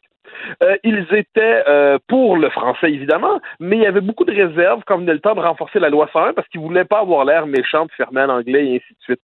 Euh, ils, ils, avaient des, euh, bien québécois étaient assez critiques avec envers l'immigration massive canadienne, mais leurs propres élites ont des politiques d'immigration massive. Donc les souverainistes pendant un bon moment ont été incapables de porter l'aspiration nationale québécoise hein, depuis 15 ans environ. Résultat, c'est François Legault en s'appropriant identité, critique de l'immigration massive, critique du multiculturalisme, critique du gouvernement des juges, laïcité, c'est lui qui est parvenu à canaliser cette espèce de refus de ce que devient le Canada, avec ce paradoxe que François Legault n'est plus ou n'est pas encore, on verra, souverainiste.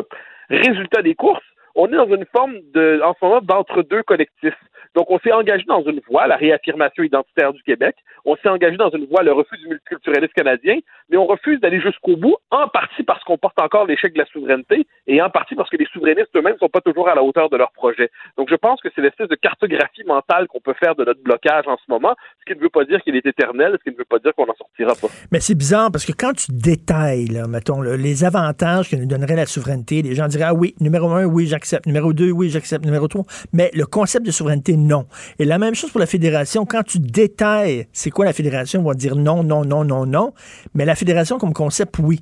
C'est comme si tu disais à quelqu'un, est-ce que tu aimes les hamburgers? Non. Est-ce que tu aimes les cheeseburgers? Non. Est-ce que tu aimes les frites? Non. Est-ce que tu aimes les boissons gazeuses? Non. Est-ce que tu aimes McDo? Oui. À, n'y rien comprendre.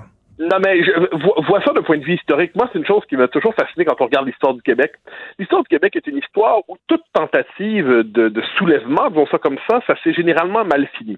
1837-1838, résultat, 1840, l'acte d'union, la mise en minorité, la perte du Parlement, ça va nous prendre 25 ans pour regagner un, semi-État qui est aujourd'hui la, la, province de Québec, un État fédéré. Euh, 1980, échec référendaire, ça nous donne quoi? 1982, hein, la Constitution qui, mmh. véritablement, mmh. euh, diminue significativement les pouvoirs du Québec. 1995, échec, qu'est-ce que ça nous donne? Le plan B, les menaces de partition, la diabolisation du nationalisme, le multiculturalisme à outrance. Et les Québécois, dans leur histoire, ça c'est une forme de trait de la psychologie mm. collective, je crois, sont plus doués pour la survivance que pour l'indépendance. Les Québécois sont capables de traverser les crises. Ils sont capables de, ils sont capables de faire le dos rond, ils sont capables de traverser des tempêtes. mais quand il est temps de relever les chines, là, ils sont un peu moins doués pour ça. Et on est un peuple qui, finalement, est plus doué pour la survivance que l'indépendance. Moi, l'hypothèse que j'avance, c'est qu'on arrive à ce moment de notre histoire, début des années 2020, où aujourd'hui, il n'y a plus de survivance possible que par l'indépendance. On arrive à ce moment où c'est pas d'un côté la survivance puis négocier nos droits culturels dans la fédération. les Québécois ont toujours été sur le mode on va défendre nos droits par rapport à un pouvoir étranger. Ah, c'était d'abord l'Empire britannique, ensuite c'était le Canada, mais puis on avait notre pouvoir à Québec, mais c'est un pouvoir incomplet, c'est le pouvoir de l'entre-soi provincial. Et là, je pense qu'on arrive à ce moment où, vu ce que devient le Canada, vu ce que devient le Canada, donc tu l'as dit, multiculturalisme à outrance, immigration massive, gouvernement des juges, tout ça, la condition même pour que survive le peuple québécois, c'est l'indépendance. Mais pour ça, pour ça, il va falloir deux choses. La première, c'est que les Québécois aient l'occasion, dans un événement politique fort, un événement symbole, de s'en rendre compte. Ça, pour moi, c'est ce qui s'en vient avec la, le désaveu à venir de la loi sur la laïcité. Puis deuxièmement, il va falloir que les souverainistes eux-mêmes fassent une critique, non pas du Canada, du Canada qui soit folklorique, mais une critique fondamentale de ce qu'est le Canada, une critique existentielle de ce qu'est le Canada, c'est-à-dire de la Fédération canadienne. Pas une critique, euh, ça coûte trop cher par-ci, ça coûte trop cher par-là, mais critiquer, appelons ça l'idéologie canadienne. Je note mm. que pour la première fois depuis un bon moment, avec euh, Paul Saint-Pierre Plamondon, les souverainistes mènent cette critique-là. Pendant longtemps, ils étaient un peu dans, dans l'entre-soi, ils étaient sous une forme de les, inhibitions post-référendaires. Et là, bon, on verra ce que ça donne. Hein. Mais euh, quand on lit le livre qu'il a écrit, euh, le camp du je pense que c'est le camp quand on voit ses interventions publiques, là, les souverainistes, pour la première fois, font une critique de ce qu'on pourrait appeler l'idéologie canadienne. Et ça, je pense que c'est essentiel, parce que sinon, l'espèce de malaise par rapport à ce pays-là ne trouve pas d'écho politique, ne trouve pas de traduction politique, ce qui contribue paradoxalement à notre impuissance collective. Écoute, euh, on est mieux fait pour la survivance que l'indépendance, mais maintenant, la situation est telle que la survivance n'est possible que par l'indépendance. Je trouve c'est une analyse tout à fait brillante. Et je pense que tu l'as développé dans fin de cycle aussi, là, un de tes livres, c'est ça, un de tes livres. Non, non, une analyse tout à fait brillante. Écoute, euh, euh, Mathieu, en, terminant, le déconfinement. T'en penses quoi? alors, je pense c'est un retour au réel. Hein. Moi, je suis assez content. C'est-à-dire là, on comprend que il y a l'espèce de le confinement peut être une épreuve, très bien. Ça ne peut pas être un destin. Et de ce point de vue, ce qu'on vit en ce moment, c'est là on s'adapte aux différentes régions. Là, on peut on peut restaurer les libertés, on les restaure. Et depuis plusieurs mois, le spin, dans ça comme ça, c'était toujours qu'est-ce qu'on peut encore fermer? Hein? Hmm. Qu'est-ce qu'on peut fermer? C'est quoi la prochaine chose à fermer? Là, ce nouveau spin, entre guillemets, un nouveau récit médiatique qui s'installe, c'est qu'est-ce qu'on peut rouvrir? Donc, je pense que la question qui va, qui doit céder ceux qui nous gouvernent en ce moment, euh, parce qu'ils font ce qu'ils peuvent, c'est une situation étonnable, c'est inédit dans l'histoire, mais c'est comment réussir à à restaurer des libertés dans le respect de mesures sanitaires et tout ça, mais en sortant de l'hypothèse qu'on peut tous être enfermés chez soi jusqu'à la fin des temps, ça rend fou, ça rend tout simplement fou. Euh, je pense qu'il faut être capable de... Donc hier, c'est un premier pas vers ce que j'appelle deux choses. C'est un, déconfinement étapiste avec en plus un couvre-feu asymétrique. Hein. Le vocabulaire constitutionnel nous permet de nommer notre situation. Donc étape par étape, on va chercher à voir qu'est-ce qu'on peut faire pour être capable de restaurer progressivement les libertés, tout en sachant qu'il n'y aura pas un grand soir immédiat de la libération. C'est une opération très délicate. Je ne sais pas si tu as déjà joué quand tu étais petit au jeu Opération. Tu devais avec des pinces aller chercher des petits objets dans un trou. Et si tu touchais le bord du trou, ça faisait hein? Et là, ah, c'est ça qu'il faut faire. C'est très difficile. Ah, mais je suis absolument d'accord. C'est que là, on est dans un moment très particulier où les, on ne peut pas se permettre de faire des gaffes qui feraient remonter la fameuse courbe, hein, la, la, courbe à la courbe qui remonte, mais on ne peut pas non plus considérer qu'on peut reconfiner à répétition.